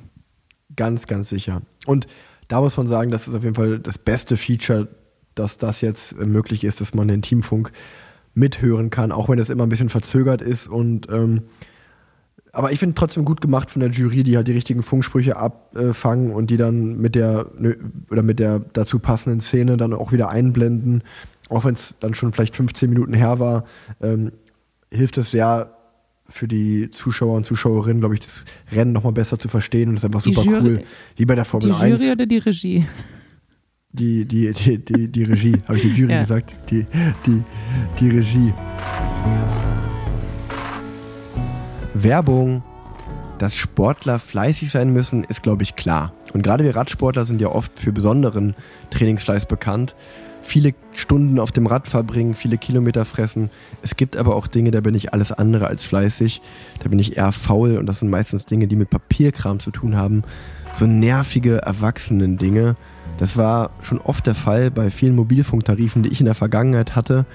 Aber diese Zeiten sind vorbei. Denn zum Glück habe ich einen Mobilfunk gefunden, was sich ganz, ganz anders anfühlt. Der heißt nämlich Frank. Und bei Frank gibt es keine Warteschleifen, keine unerwarteten Kosten, kein Besuch im Handyladen und vor allen Dingen kein Papierkram. Mach auch du endlich Schluss mit überflüssigen Schnickschnack. Das Leben mit Mobilfunk kann nämlich auch ganz einfach sein. Mach dich frei. Hol auch du dir Frank, den überraschend einfachen Mobilfunktarif. Frank funktioniert ganz einfach per App, richtig gehört, ausschließlich per App. Ihr bezahlt nur 10 Euro pro Monat und bekommt dann eine AllNet-Flat und ganze 7 GB Datenvolumen. Mit einer eSIM statt einer normalen Plastikkarte könnt ihr schon 30 Minuten nach Vertragsabschluss online sein. Zahlen tut ihr einfach per PayPal oder SEPA-Lastschrift. Für alle Freiheitsliebenden unter euch gibt es die Möglichkeit, monatlich zu kündigen. Auch das geht ganz einfach per App. Sollten euch 7 GB nicht reichen, gibt es das Freunde-Werben-Programm. Alle Kundinnen und Kunden haben ihren individuellen Code. Wird man damit ein Freund oder eine Freundin, belohnt Frank das mit einem Gigabyte Datenvolumen dauerhaft extra. Und das für beide. Klingt doch mega, oder? Oder ihr benutzt einfach meinen Code PLANZ und ihr startet direkt mit 8 GB für 10 Euro. Alle Infos könnt ihr nochmal in Ruhe auf der Landingpage nachlesen. Die lautet www.frank.de slash planz. Die findet ihr natürlich aber auch wie immer in den Shownotes. Werbung Ende. Na gut, äh, wir haben jetzt hier schon fast eine Stunde auf dem Tacho. Ähm, es ging nur um Tour, Tour, Tour. Ähm, aber ja, ich, äh, wir können ja mal die wieder wechseln aus der Fansicht zu der aktiveren Sicht. Ähm, denn ich bin ja auch noch aktiver Radprofi. Und äh, wir haben gerade schon gesprochen, ich fahre jetzt die Tschechien-Rundfahrt. Also ich, ich kann ja erstmal mein, mein Rennprogramm nennen, weil jetzt geht es endlich Ja, es wieder wird auch los. mal wieder Zeit. Ich habe letzt, du, du warst jetzt, äh, man, man hat ja immer so diese schnell, schnell Anwählseiten im Handy. Und Rick Zabel Pro Cycling Stats war jetzt in letzter Zeit meine Schnellanwähltaste, weil ich immer geguckt habe, ob hier äh, upcoming Participations, ob da was drin steht. Und jetzt seit neuestem äh, steht die, die Check-Tour drin. Vorher stand da nämlich nüchte und dann habe ich gedacht, jetzt muss ich dich mal fragen, wie es aussieht, weil ähm, klar die DM, aber davor vierter, sechster das letzte Rennen. Und mit den 24 Renntagen hatte ich jetzt das ganze Frauenpeloton schon, was Renntage angeht, überholt. Das stimmt. Also das ist wirklich krass, weil ich meine, ich glaube, ich war die, seitdem ich beim Team Israel Primatech bin, bin ich bei jeder Saison am Ende immer so bei den Top 3, Top 5 der Renntagen rausgekommen. Ich war immer einer, der am meisten Rennen gefahren ist. Und momentan bin ich einfach der drittletzte oder vorletzte vom Team mit den Renntagen, mit 24 Renntagen. Zum Vergleich, letztes Jahr, als ich den Giro gefahren bin, hatte ich Ende Mai schon 50 Renntage, also mehr als doppelt so viel. Es war wirklich sehr wenig bis jetzt dieses Jahr, was so ein bisschen ehrlicherweise auch, wenn man so Work-Life-Balance sieht, natürlich familiär und so sehr schön ist, aber wenn man noch aktiver Radprofi ist, war das schon echt wenig Rennen dieses Jahr. Umso glücklicher bin ich, dass ich ähm, jetzt verkünden kann, dass ich ja vier Tage die, äh, genau, die Tour of Czech Republic fahre. Ähm, dann habe ich zwar nochmal ein Loch von so knapp zwei Wochen, weil da die WM stattfindet und während der WM einfach traditionell nie wirklich andere Rennen sind. Dann fahre ich am 3 13. August ein Tagesrennen in Frankreich, Poly-Normand, am 15. August Leuven, ähm, ein Tagesrennen in Belgien. Dann am 20. August die Hamburg Side Classics und dann die Deutschland-Tour Ende August. Soweit kenne ich mein Rennprogramm bis dahin. Und dann werde ich sicherlich auch noch sehr viel im September und Oktober fahren. Wird mich nicht wundern, wenn ich vielleicht auch noch zur Tour auf Guangxi fahre, ähm, die Ende, das letzte Rennen der Saison. Das wollte ich nämlich gerade Ähm. eben fragen, als du einen Ausblick gegeben hast auf die zweite Saison, nachdem die letzten Jahre ja China vom, vom Programm gestrichen wurde. Letztes Jahr stand es ja zu Beginn der Saison drauf und wurde dann Mitte der Saison zu meinem äh, zu meiner Glückseligkeit noch vom Programm genommen, weil ich hatte überhaupt keinen Bock nochmal nach, nach China zu reisen. Äh, aber ist jetzt wieder drauf. Ja, die Tour of Guangxi findet normalerweise wieder statt. Ähm, ich bin hier einmal gefahren, da fand ich die wirklich auch total in Ordnung. Und ähm, genau, das war einfach sowieso ein Thema, über das ich jetzt allgemein mal sprechen wollte. Also erst, okay, bevor ich darüber spreche, noch eine Sache. Die Deutschland-Tour dieses Jahr, das wird so mega geil, weil die Samstagsetappe, Etappe 4, da wurden jetzt die ganzen GPX-Files veröffentlicht, wo man genau lang fährt. Und die Etappe geht ja in Neheim los und endet in Essen. Und ich habe mir diese GPX-File angeguckt und es ist einfach so krass witzig, weil ich bin ja in Unna geboren und groß geworden, habe das Radfahren dort angefangen und so nah war ich, glaube ich, wirklich noch nie dran an meinen oder auf meinen Heimatstrecken. Und man fährt wirklich einfach von Neheim nach Frönnenberg durchs Ruhrtal. Leider kann man bei Strava nicht sehen, wie oft man schon eine Straße gefahren ist, aber äh, da wird, glaube ich, bestimmt bei mir, das geht an die tausend Mal, bin ich dieses Tal schon lang gefahren.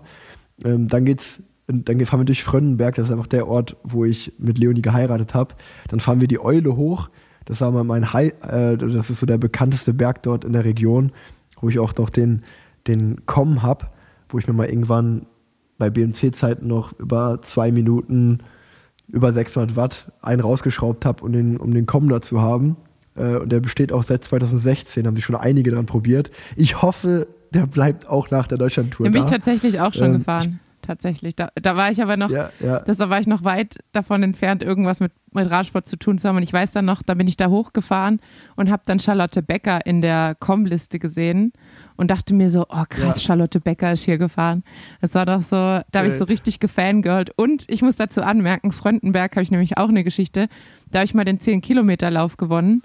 Und äh, da kriegt man als Preis äh, ein, einen, ein Stück aus dem Kettenglied des Rathauses. Und deshalb, und ich war ja jetzt bei meinen Eltern letzten Freitag. Das Kettenmuseum. Genau, dann habe ich einfach dieses, dieses riesige Ding, das unfassbar schwer ist, wieder, wieder bekommen. Das habe ich so als Türöffner habe ich das benutzt. Vielleicht habe ich die Geschichte im Podcast auch schon mal erzählt. Aber das ist meine Verbindung mit Fröndenberg. Und dann hat mir irgendjemand gesagt, ja, ich glaube, Erik Zabel, der, der hat mal hier gewohnt. Aber das ist auch schon, also 2012 war das, glaube ich, oder 2011. Ja, da habe ich sogar noch da gewohnt. Ähm, auf jeden Fall fahren wir über diesen Berg, der auch relativ früh in der Etappe kommt. Und das ist dann echt krass, weil dann fahren wir über den Berg rüber, durch den Wald an Golfplätzen vorbei. Dann fahren wir nach Frömann, heißt der Ort. Und das ist wirklich einfach ein Dorf weiter, wo halt immer noch meine ganze Familie wohnt. Dann biegen wir sozusagen einen Kilometer, bevor wir in mein Heimatdorf fahren würden, biegen wir links ab, ähm, fahren nach Strickherdecke. Dort wohnen meine Großeltern, wo Opa Manni, sag ich mal, ich würde schon sagen, dass der, das wissen vielleicht auch gar nicht so viele, aber der war so eigentlich die Person, die sich am meisten um mich gekümmert hat in, den An in der Anfangszeit, äh, als ich angefangen habe mit Radfahren. Mein Papa war ja selber noch aktiv, mit dem ich trainieren gefahren bin, der mit mir zu den ganzen Rennen gefahren ist. Und wir fahren wirklich genau die Straße, also wir fahren vor der Haustür bei denen vorbei, ähm, biegen dann ab, biegen dann ab nach Delwig, da wohnen meine ganzen, mein Onkel, meine Tante, äh, meine Cousins und meine Cousinen. Also es ist wirklich so Örtchen für Örtchen für Örtchen wohnt halt meine Familie da verteilt. Und dann äh, fahren wir durchs Ruhrtal nach Schwerte, fahren die Hohensieburg hoch, fahren die Hohensieburg runter. Und dann sind wir halt in Witten oder im, da äh, in dem Tal. Und das ist ja einfach da, wo Leonie ihre ganze Familie Stimmt. wohnt und wo Leonies Eltern Stimmt. wohnen. Das heißt, das, das nehmen wir auch noch alles mit. Und dann im Finale Essen, ähm, das werde ich sogar nochmal abfahren, um es mir genau anzugucken. Da fahren wir durch die Elfringhauser Schweiz, wenn ich das Ja, richtig gehört habe. da. Ähm, da geht es auch, das ist sehr schön. Also auf die Etappe freue ich mich äh, wirklich sehr, weil so nah bin ich noch nie ein Profirennen mit internationaler Beteiligung auch ja, einfach auf meinen Heimatstraßen. Das wird bestimmt cool. Ja, cool. Das, also das glaube ich tatsächlich auch, dass es richtig grandios wird. Und gut, dass du es nochmal anmerkst, weil dann können wir eigentlich noch kurz über die Profis sprechen, die jetzt mit der Tour oder beziehungsweise jetzt ihre letzte Tour gefahren sind, weil da war mit Thibaut Pinot, der ja in seiner Heimat dann auch ähm, in, der, in der Führung war und den Petit Ballon hochgefahren ist, was ja eigentlich so ein bisschen sein Hausberg, glaube ich, auch ist. Und ähm, das muss ja auch unfassbar krass sein, wenn man für ein, als Franzose für ein französisches Team fährt, sowieso ultimativ beliebt ist in Frankreich. Radsportnation äh, Nummer eins gefühlt nach Belgien wahrscheinlich. Ähm, dann einfach bei der letzten Tour und bei der letzten Bergetappe, die man als Bergfahrer fährt, in der Führung ist. Also was der gefühlt hat, möchte ich auch gar nicht wissen. Also das ist, muss, das muss sehr, sehr krass gewesen sein.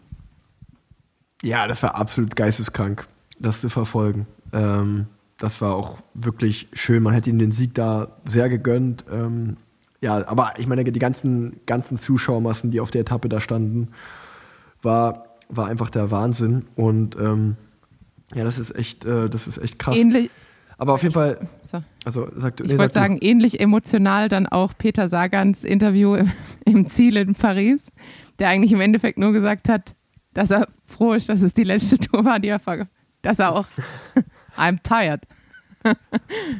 it's good that it's over. So, so ungefähr. Also der Ah, hat auch gar keine emotionale Regung gezeigt und als und dann einfach nur gesagt so, the show must go on. Ja, aber es muss aber auch sauschwer sein, wenn du eigentlich gefühlt mit dem Finger in der Nase alles gewonnen hast und jetzt fährst du halt im, Gru im Gruppetto rum und hast gefühlt auch gar keine Chance mehr. Dann lieber so wie ich, der einfach noch nie eine Chance hatte. dann ist man wenigstens immer da.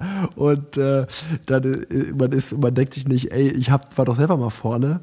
Ähm, dasselbe denke ich mir ja auch irgendwie bei Fumi oder so. Das muss ja schon auch mental so krass schwierig sein.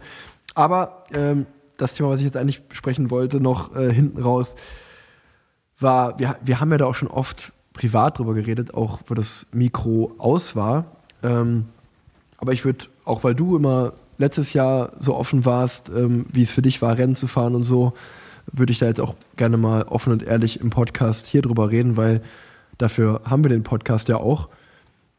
Und ich muss sagen, dass mir der Sommer, wir haben gerade schon mal festgestellt, ich habe extrem wenig Renntage dieses Jahr gehabt, was verschiedenste Gründe hatte, aber ich muss sagen, dass der Sommer mir richtig gut getan hat ähm, und ich, ich habe es gerade schon mal den Ausblick gegeben, jetzt auch auf die Deutschlandtour mich sehr, sehr freue, auf das Rennen in Hamburg und auf die zweite Saisonhälfte auch mich sehr, sehr freue, weil ähm, wir haben es ja privat schon öfter mal gesprochen, rückblickend hatte ich halt schon auch mental so von Februar, März, April eine Phase, wo ich eher nicht so Bock mehr hatte, Radprofi zu sein und wo ich auch krass überlegt habe, äh, wird das vielleicht meine letzte Saison als Radprofi werden.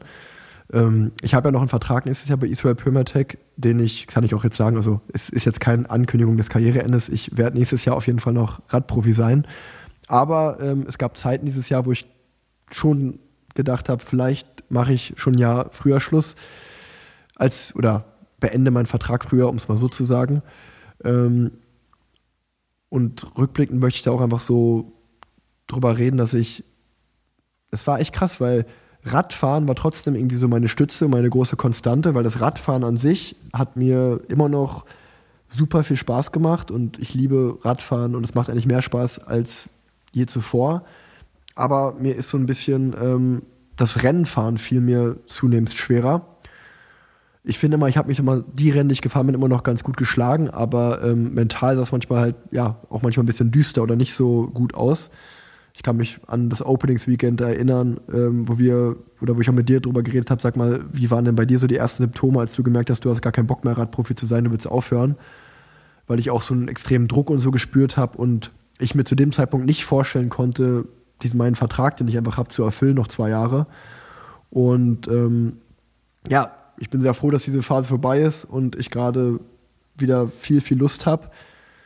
Ich glaube auch, das lag natürlich auf der einen Seite daran, dass wir Familienzuwachs hatten. Das heißt, bei uns ist ein zweites, also Fritz ist ja geboren worden im, im März, was irgendwie auch ähm, ja einen großen oder einfach oder ich oder sagen, wie, wie soll ich das sagen? Ähm, ich bin selber als Sohn von jemandem groß geworden, der sein Leben lang Radprofi war und viel weg war. Und ich habe mich schwer damit getan, ähm, zwei Kinder zu haben und nicht so wirklich viel da zu sein, während die aufwachsen. Ja. Das war ein Punkt, der mir, schwer, der mir sehr schwer gefallen ist. Plus, ähm, ich glaube, das hat man noch stark gehört in der Folge, die ich mit Matthias Brendler aufgenommen habe.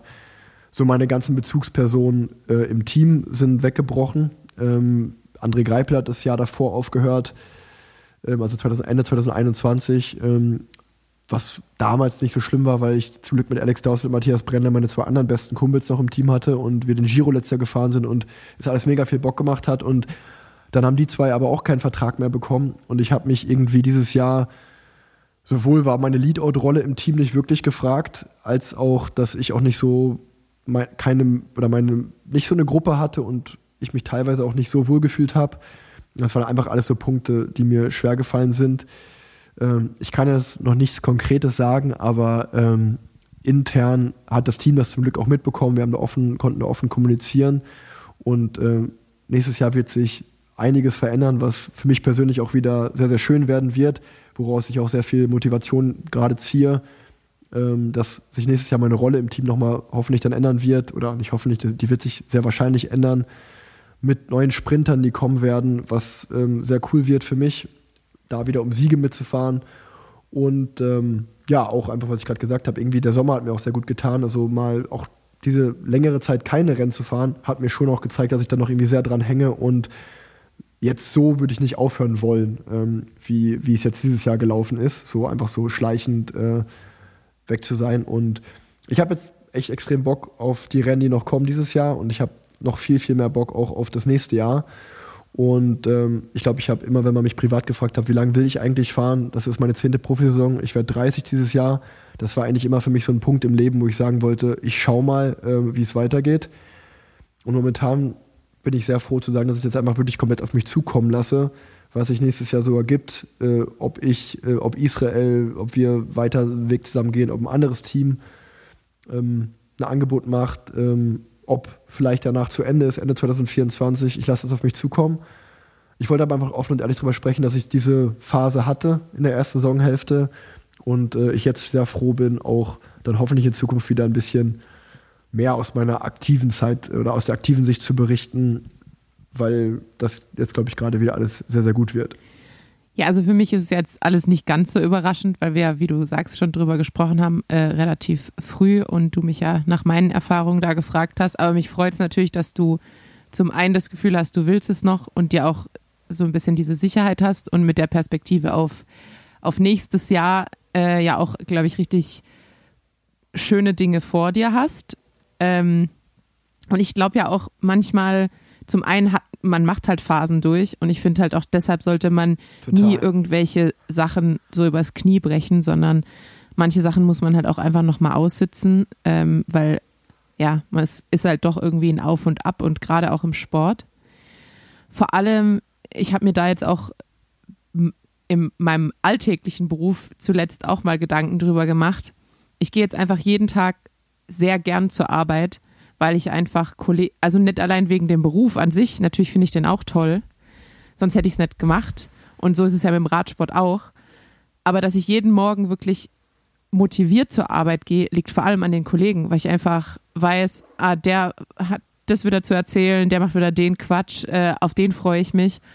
Und ich glaube, gerade im Radsport, wo man einfach so viel Zeit mit seinem Team verbringt, ist es halt einfach essentiell, dass man auch zumindest nur seine eine Person hat, ähm, Ja, mit ja, der man ja, sich halt austauschen kann, die einen vielleicht in schlechten Momenten wieder hochziehen kann oder in äh, Höhenflügen auch mal wieder nach unten bringen kann.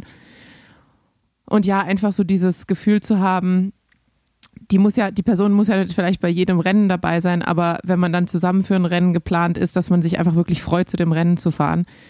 Genauso wie man sich halt irgendwie alltäglich freut, zur Arbeit zu gehen wegen den Kollegen. Und da hat man ja den Vorteil, man geht halt nach Feierabend zu Hause, nach Hause zur Familie. Und den Vorteil hat man halt beim Radsport nicht, sondern man geht halt mit den gleichen Leuten, mit denen man Rennen gefahren ist und beim Mittagessen und beim Frühstück und beim Abendessen saß, wieder aufs Zimmer. Und man ist mit den Leuten halt manchmal für Wochen, manchmal für Monate zusammen. Und da muss es dann halt auch irgendwie ein bisschen pass passen. Und ich glaube, wenn das mal nicht passt, dann kommen halt auch einfach so Momente, wo man halt sich fragt, wo also was mache ich hier eigentlich? Und bei mir hat es letztes Jahr auf jeden Fall mit reingespielt auch. Ähm, deshalb kann ich es auch, glaube ich, gut nachvollziehen. Aber ja, ich denke gerade mit den Änderungen im nächsten Jahr wird da auch ähm, wird sich auch dieses Problem für dich lösen. Ja, und mir war es halt wichtig, auch wirklich äh, jetzt mal im Podcast drüber zu sprechen, weil das vielleicht, vielleicht der eine oder andere gewundert hat, aber vor allen Dingen auch, also mal ganz ehrlich gesprochen, wahrscheinlich wird mir jedes Team und jedes Management davon abraten, sowas öffentlich zu besprechen. Aber ich glaube, dafür gibt es auch genau diesen Podcast, dass wir auch mal einen Blick sehr offen und transparent auf unsere Seele und unser Gemüt zulassen. Und ich glaube auch, dass viele, die das hören, ja vielleicht auch eine ähnliche Phase durchmachen, wo es einem schwerfällt, das zu machen. Und ich, ich meine, ich habe, wir haben ja auch, es gab ja an, oder es würde ja andere Optionen geben. Ähm, ich liebe jedes Rennen, was ich gefahren bin und liebe jede Sekunde, die ich Radprofi war. Ähm, mir ist aber klar, dass ich natürlich auch viele andere, oder ich habe auch einfach viele andere Dinge Lust und musste mit mir auch erstmal klar werden, okay, wie soll es in der Zukunft weitergehen? Ich bin schon jemand, der das relativ klar plant. Und ähm, es gibt die und die Option. Was will ich eigentlich wirklich? Ähm, und ja, wie du sagst, wenn dann äh, gerade das, was man macht, wenn man da vielleicht dann ähm, gerade mal eine schwerere Phase hat, dann fängt man natürlich noch umso mehr an zu überlegen, was will ich eigentlich in der Zukunft? Will ich das überhaupt noch? Ähm, aber ja, mir war es wichtig, mal darüber zu sprechen. Ähm, und ich glaube, das ist in jeder Beruf, in jedem Beruf mal normal, dass man mal eine Phase hat, wo es auch nicht so gut läuft, ähm, aus, welcher, aus welchen Gründen auch immer. Jetzt kann ich aber nur sagen, ich habe gerade eine echt geile Form, würde ich sagen, auch wenn es die Tschechien-Rundfahrt sehr, sehr hügelig ist, aber ich habe trotzdem sehr, sehr Lust drauf. Dann vor allen Dingen auf äh, Hamburg, Deutschland-Tour, alles, was wir gerade besprochen haben, auf die zweite Saisonhälfte allgemein, auf das, was nächstes Jahr kommt. Ich habe noch sportliche Ziele. Ich freue mich noch auf die Zeit, die ich Radprofi bin, weil ich halt eben auch weiß, das wird nicht für immer so sein. Und deswegen habe ich jetzt eher so dieses Mindset, alles, was noch kommt, äh, genieße es so, so gut wie es geht und mach so, mach so viel wie möglich draus. weil irgendwann ist es eh vorbei. Aber genau, ich wollte einfach mal oft drüber reden, weil ich glaube, es gibt ja viele, die da auch relaten können, die nicht Radprofi sind oder einen anderen Beruf haben. Ja, absolut. Und ich habe dir aber auch gesagt, dass der aktuelle Sommer, den du verlebt hast, auch kein, kein äh, Blueprint dessen ist, was nach dem Radsport unbedingt kommt. Also ich glaube, drei Wochen auf Mallorca und, äh, und Radfahren ist jetzt auch nicht der Durchschnittsalltag, der nach dem Radprofitum auf dich wartet. Deshalb lass dich nicht von dem Sweet Life äh, verführen. Nee, das, das, aber ich meine, es ist ja umso wichtiger ist ja die Erkenntnis, dass genau in so einer Phase des Lebens man merkt, ey, eigentlich hätte ich jetzt schon Bock, vielleicht auch nächstes Jahr die Tour de France hier zu fahren, auch wenn das natürlich super hart ist, aber wenn ich den richtigen Sprinter am Hinterrad habe, mit denen hier um den Tour de France-Sieg zu kämpfen, wäre schon auch eine ganz geile Sache. Ja, definitiv. Ähm, also, ähm, das, äh, das ist ja schon mein sportlicher Anreiz, mein sportliches Ziel. Und ich kann dir auch aus meiner Und, äh, aktuellen Phase des also ich habe ja gerade so eine richtige Rad, also ich würde sagen, ich habe eine Radsport-Midlife-Crisis. Also ich glaube, die Midlife-Crisis kommt ja oft dann, wenn man merkt, es geht im Leben eigentlich bergab. So die, Opti die Optik, man wird älter, äh, die Kinder sind vielleicht aus dem Haus oder sind erwachsen und man, die brauchen einen nicht mehr so. Und ich habe gerade so diesen Moment, wo ich halt einfach merke, ich werde nie mehr so fit sein. Also ich meine, zumindest bilde ich es mir ein. Ich werde nie mehr so fit sein wie vor zwei Jahren. Und das, diese Erkenntnis und weil man ja auch einfach aber immer schon so sehr an seine Leistungsfähigkeit gekoppelt war und an natürlich auch, wie der Körper aussah, wenn man richtig fit war, ähm, muss man sich so richtig davon lösen, um seinen sportlichen Selbstwert und seine sportliche Motivation trotzdem zu halten. Deshalb habe ich aktuell so eine richtige, so eine richtige Krise. So, ich mag es nicht mehr so gern, mir äh, mein Kit anzuziehen, weil ich mich dann doch nicht mehr so richtig wohlfühle. Dann fahre ich jetzt gerade die ganze Zeit ohne Powermeter. Dann will ich, traue ich mich aber auch gar nicht so richtig mit Powermeter zu fahren, weil ich so Angst habe vor den Zahlen, die dann da stehen. Obwohl ich nicht mal glaube, dass ich so viel unfitter geworden bin. Aber es ist trotzdem irgendwie so vom Kopf her so ein ganz komischer Moment zu wissen, das war jetzt wirklich mein Leistungspeak. Weil ja, man, ja weil man natürlich, also irgendwie kann man ja immer sagen, ah ja, vielleicht trainiere ich nächstes Jahr noch mal mehr. Aber wenn man mal hauptberuflich Sport gemacht hat, dann wird es halt schwierig, noch mal einen draufzusetzen. Und allein nur die Fitness, die man durch lange Etappenrennen oder sowas kriegt, was man ja so im normalen Training eigentlich nie richtig abbildet, ähm, das, da weiß man dann halt einfach so, das kommt nicht mehr. Und da, damit struggle ich gerade so ein bisschen. Deshalb, du du kannst eine Midlife-Crisis noch zumindest in die 30er Jahre ähm, schieb, schieben, wenn du jetzt weitermachst. Ja, das, das spielt natürlich auch sicherlich viel gerade damit rein bei mir, dass ich einen trainingstechnischen guten Sommer hinter mir habe. Ähm, ich war gestern auf der Waage und war überrascht, äh, wie gering die Zahl dort war. Ähm, also ich würde auch sagen, ich bin so dünn wie momentan war ich noch nie dieses Jahr. Und ähm, oder was heißt dünn, so einfach so durchtrainiert, kann man sagen, und äh, von der Körperform in einem fitten Bereich. Ähm, das spielt natürlich dann auch, also ich bin den einen Tag durch die Eifel gefahren und hatte einen 33er Schnitt ähm, und dachte so, okay, äh, scheint ja ganz gut zu laufen. Das sind natürlich die schönsten Tage, wo es dann auch mega Bock macht und ähm, ja, wie gesagt, einfach dieses Mindset zu haben. Also wenn man das, wenn ich das krass vergleichen würde, war es halt im Februar, März so eher ein Quälen, fuck, jetzt muss ich das noch zwei Jahre machen, gefühlt. Ähm, was natürlich ganz schlechtes Mindset ist, um Profisportler zu sein. Und äh, jetzt ist das Mindset so, boah, wie geil, ich darf noch mindestens eineinhalb Jahre Profisportler sein. Das ist natürlich äh, was ganz anderes. Ähm, da bin ich jetzt höchst motiviert, hab total Bock. Ähm, aber ich muss sagen, ich freue mich schon auch, ob, ob das in, ob das nächstes Jahr der Fall sein wird, ob das in drei Jahren oder in fünf Jahren der Fall sein wird, äh, wann ich das Rad aktiv an den Nagel hänge. Ähm, du warst ja auch bei Argosport ähm, oft, das ist das Gym hier in Köln. Ich würde auf jeden Fall versuchen, immer eine Grundfitness auf dem Rad zu halten. Aber ich würde mich, glaube ich, gar nicht mehr von Wattwerten oder auch Rennen oder so, das, das wäre mir völlig egal weil ich würde, ich würde auf jeden Fall, ich würde vier, fünf Mal die Woche ins Gym gehen und würde mich das erste Mal in meinem Leben darüber freuen, weil das muss man aber wirklich sagen. Es gibt viele Sportarten, schau dir Fußball, Leichtathletik an. Wenn du Profisportler bist, kriegst du automatisch hast du den Benefit, dass du auch eigentlich einen ganz geilen Buddy hast. Da würde ich jetzt zumindest im jeder hat ja andere ästhetische Vorstellungen, aber als Radprofi würde ich schon sagen, mit Hardcore Ten-Lines und einem super dünnen Oberkörper möglichst leicht zu sein. Das ist auch nicht meine ästhetische Vorstellung, wie ich, mir, wie ich aussehen will, wenn ich kein Radprofi mehr bin. Also dann freue ich mich schon auch, wenn ich mal ins Gym gehe und ich vielleicht am Oberkörper mal ein paar Muskeln aufbaue. Also ich bin froh, dass du jetzt noch die Erklärung dazu geliefert hast, weil nur zu sagen, du hast mich ja auch schon mal bei Agu erlebt und damit sagen zu wollen, dass du danach in die Gym, Gym gehst. also wenn du einen Eindruck gemacht hast beim Krafttraining, dann war es absolute Demotivation. Nee, Natürlich. Nee, nee, Ich Du bin bist- Tier. Ich bin Tier. Du bist der faulste Mensch im Gym ever. Ich glaube, wenn du nicht, wenn du nicht Arne da gehabt hättest, der dich angepeitscht hätte, wärst du einfach flach auf dem Rücken liegen geblieben, auf dieser Matte. So, ey, du, du, du hast, ey, du warst zwei, wir haben uns zweimal da Ja, gesehen, die das haben- vielleicht dann meine Ruhetage. Sonst, sonst mache ich da Klimmzüge, Mhm. Kreuzheben, Kniebeuge, wie ein Weltmeister mache ich das alles da. Ja, genau. Aber da, da wird meine Oma jetzt wieder sagen, äh, weißt du, Rick, das Schöne bei dir ist, du lobst dich immer selber, weil sonst macht's ja keiner. Da hat wohl Ach, recht, ja. deine Oma. Nee, ey, Kennt guck dich mal. gut. Dann haben wir, dann haben wir das Thema auch äh, besprochen. Okay, also, also du Und- strebst die Arnold Schwarzenegger-Karriere an nach dem, nach dem Radsport. So, genau so sieht's aus. Genau, also das, das Ding ist ja safe, wenn ich irgendwann mal aufhören würde. Ähm, Thema Podcast, Thema Social Media. So ein bisschen Radfahren würde ich natürlich schon noch, weil äh, irgendwie einen coolen Radsponsor haben und coole Radklamotten, so wie das bei dir jetzt der Fall ist, äh, das würde ich natürlich auch gerne haben wollen.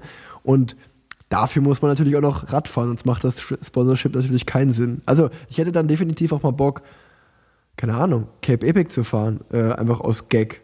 Vielleicht auch mit, kann man ein Mixteam machen, Tanja? Kann man Cape Epic Mixteam Ja, machen? kann man, kann man machen. Frauen. Ey, das, das wäre doch was für uns. Wir zwei Okay, Cape lass Epic. machen. Aber, also ich weiß noch nicht wann, aber irgendwann Okay, also dann mal. frühestens 2025. Ja, allerfrühestens Okay. dann, ja. Deal. Okay, guck mal, haben wir doch schon geil. Gut, dann habe ich jetzt schon mal, dann, das ist jetzt mein äh, Silberstreif am Horizont. Da, dafür hole ich Ja. mir jetzt wieder einen Powermeter und dann arbeite ich auf 2025 hin. Ja, ja, warte, das ist aller, allerfrühestens. Äh, Ja, wahrscheinlich ra erst später, man weiß es rausschieben nicht. kann man es ja immer noch.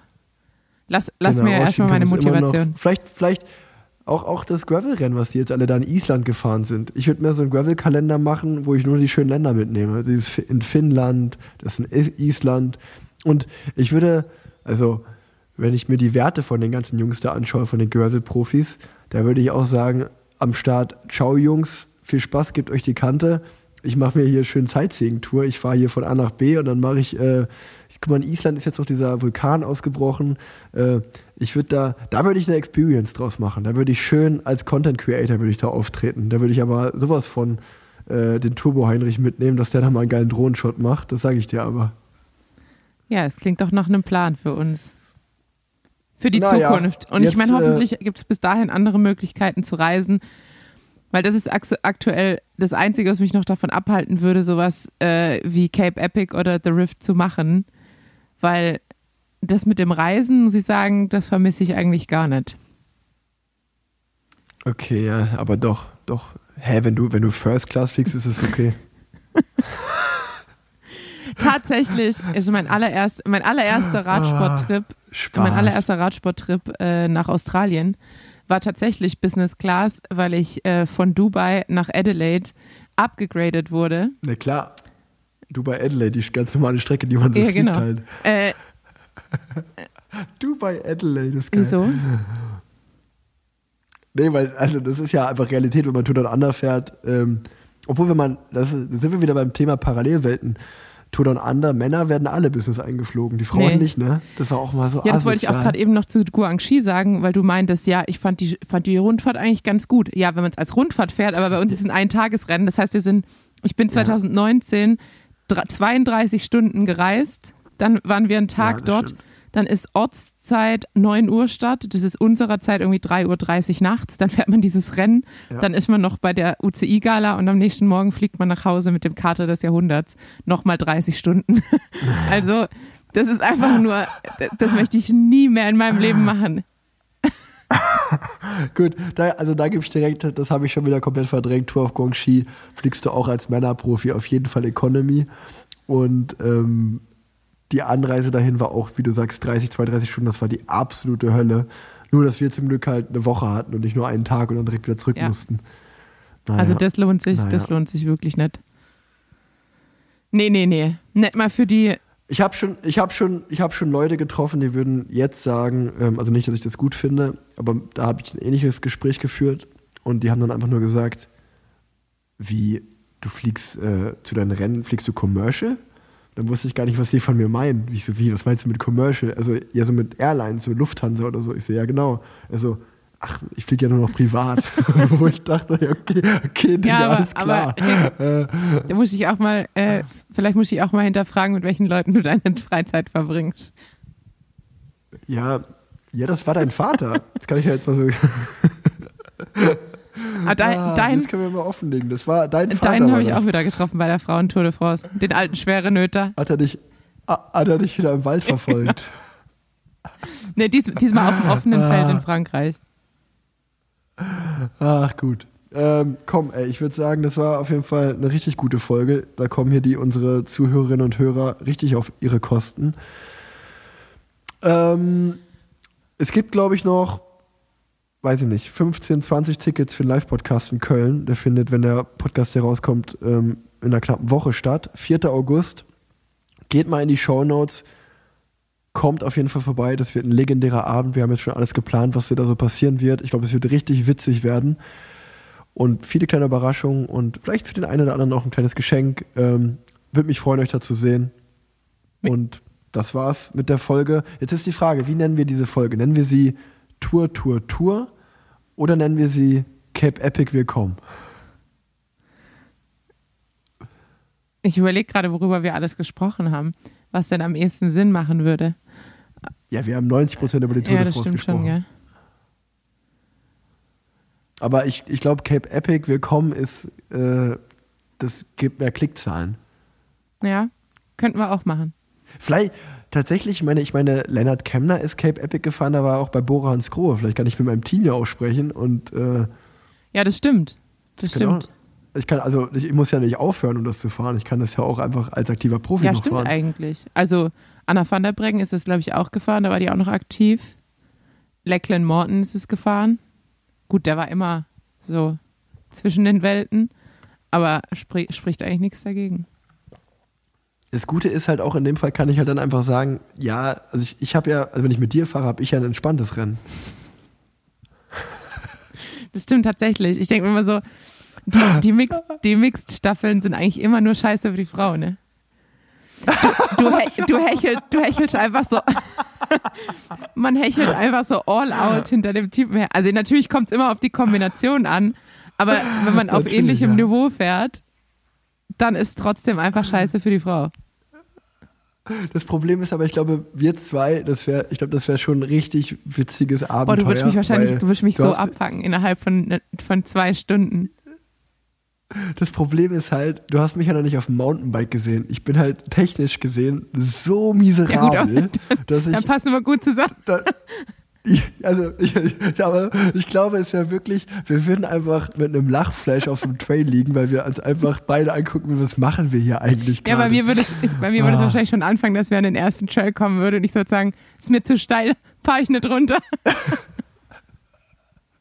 Ich, ja, aber ey, ganz ehrlich, sobald da ein Drop drin ist, da, da trage ich runter. Also ich springe da nicht runter, das kannst Ich du auch. wissen. ey. Wir sind absolutes Dreamteam auf jeden Fall.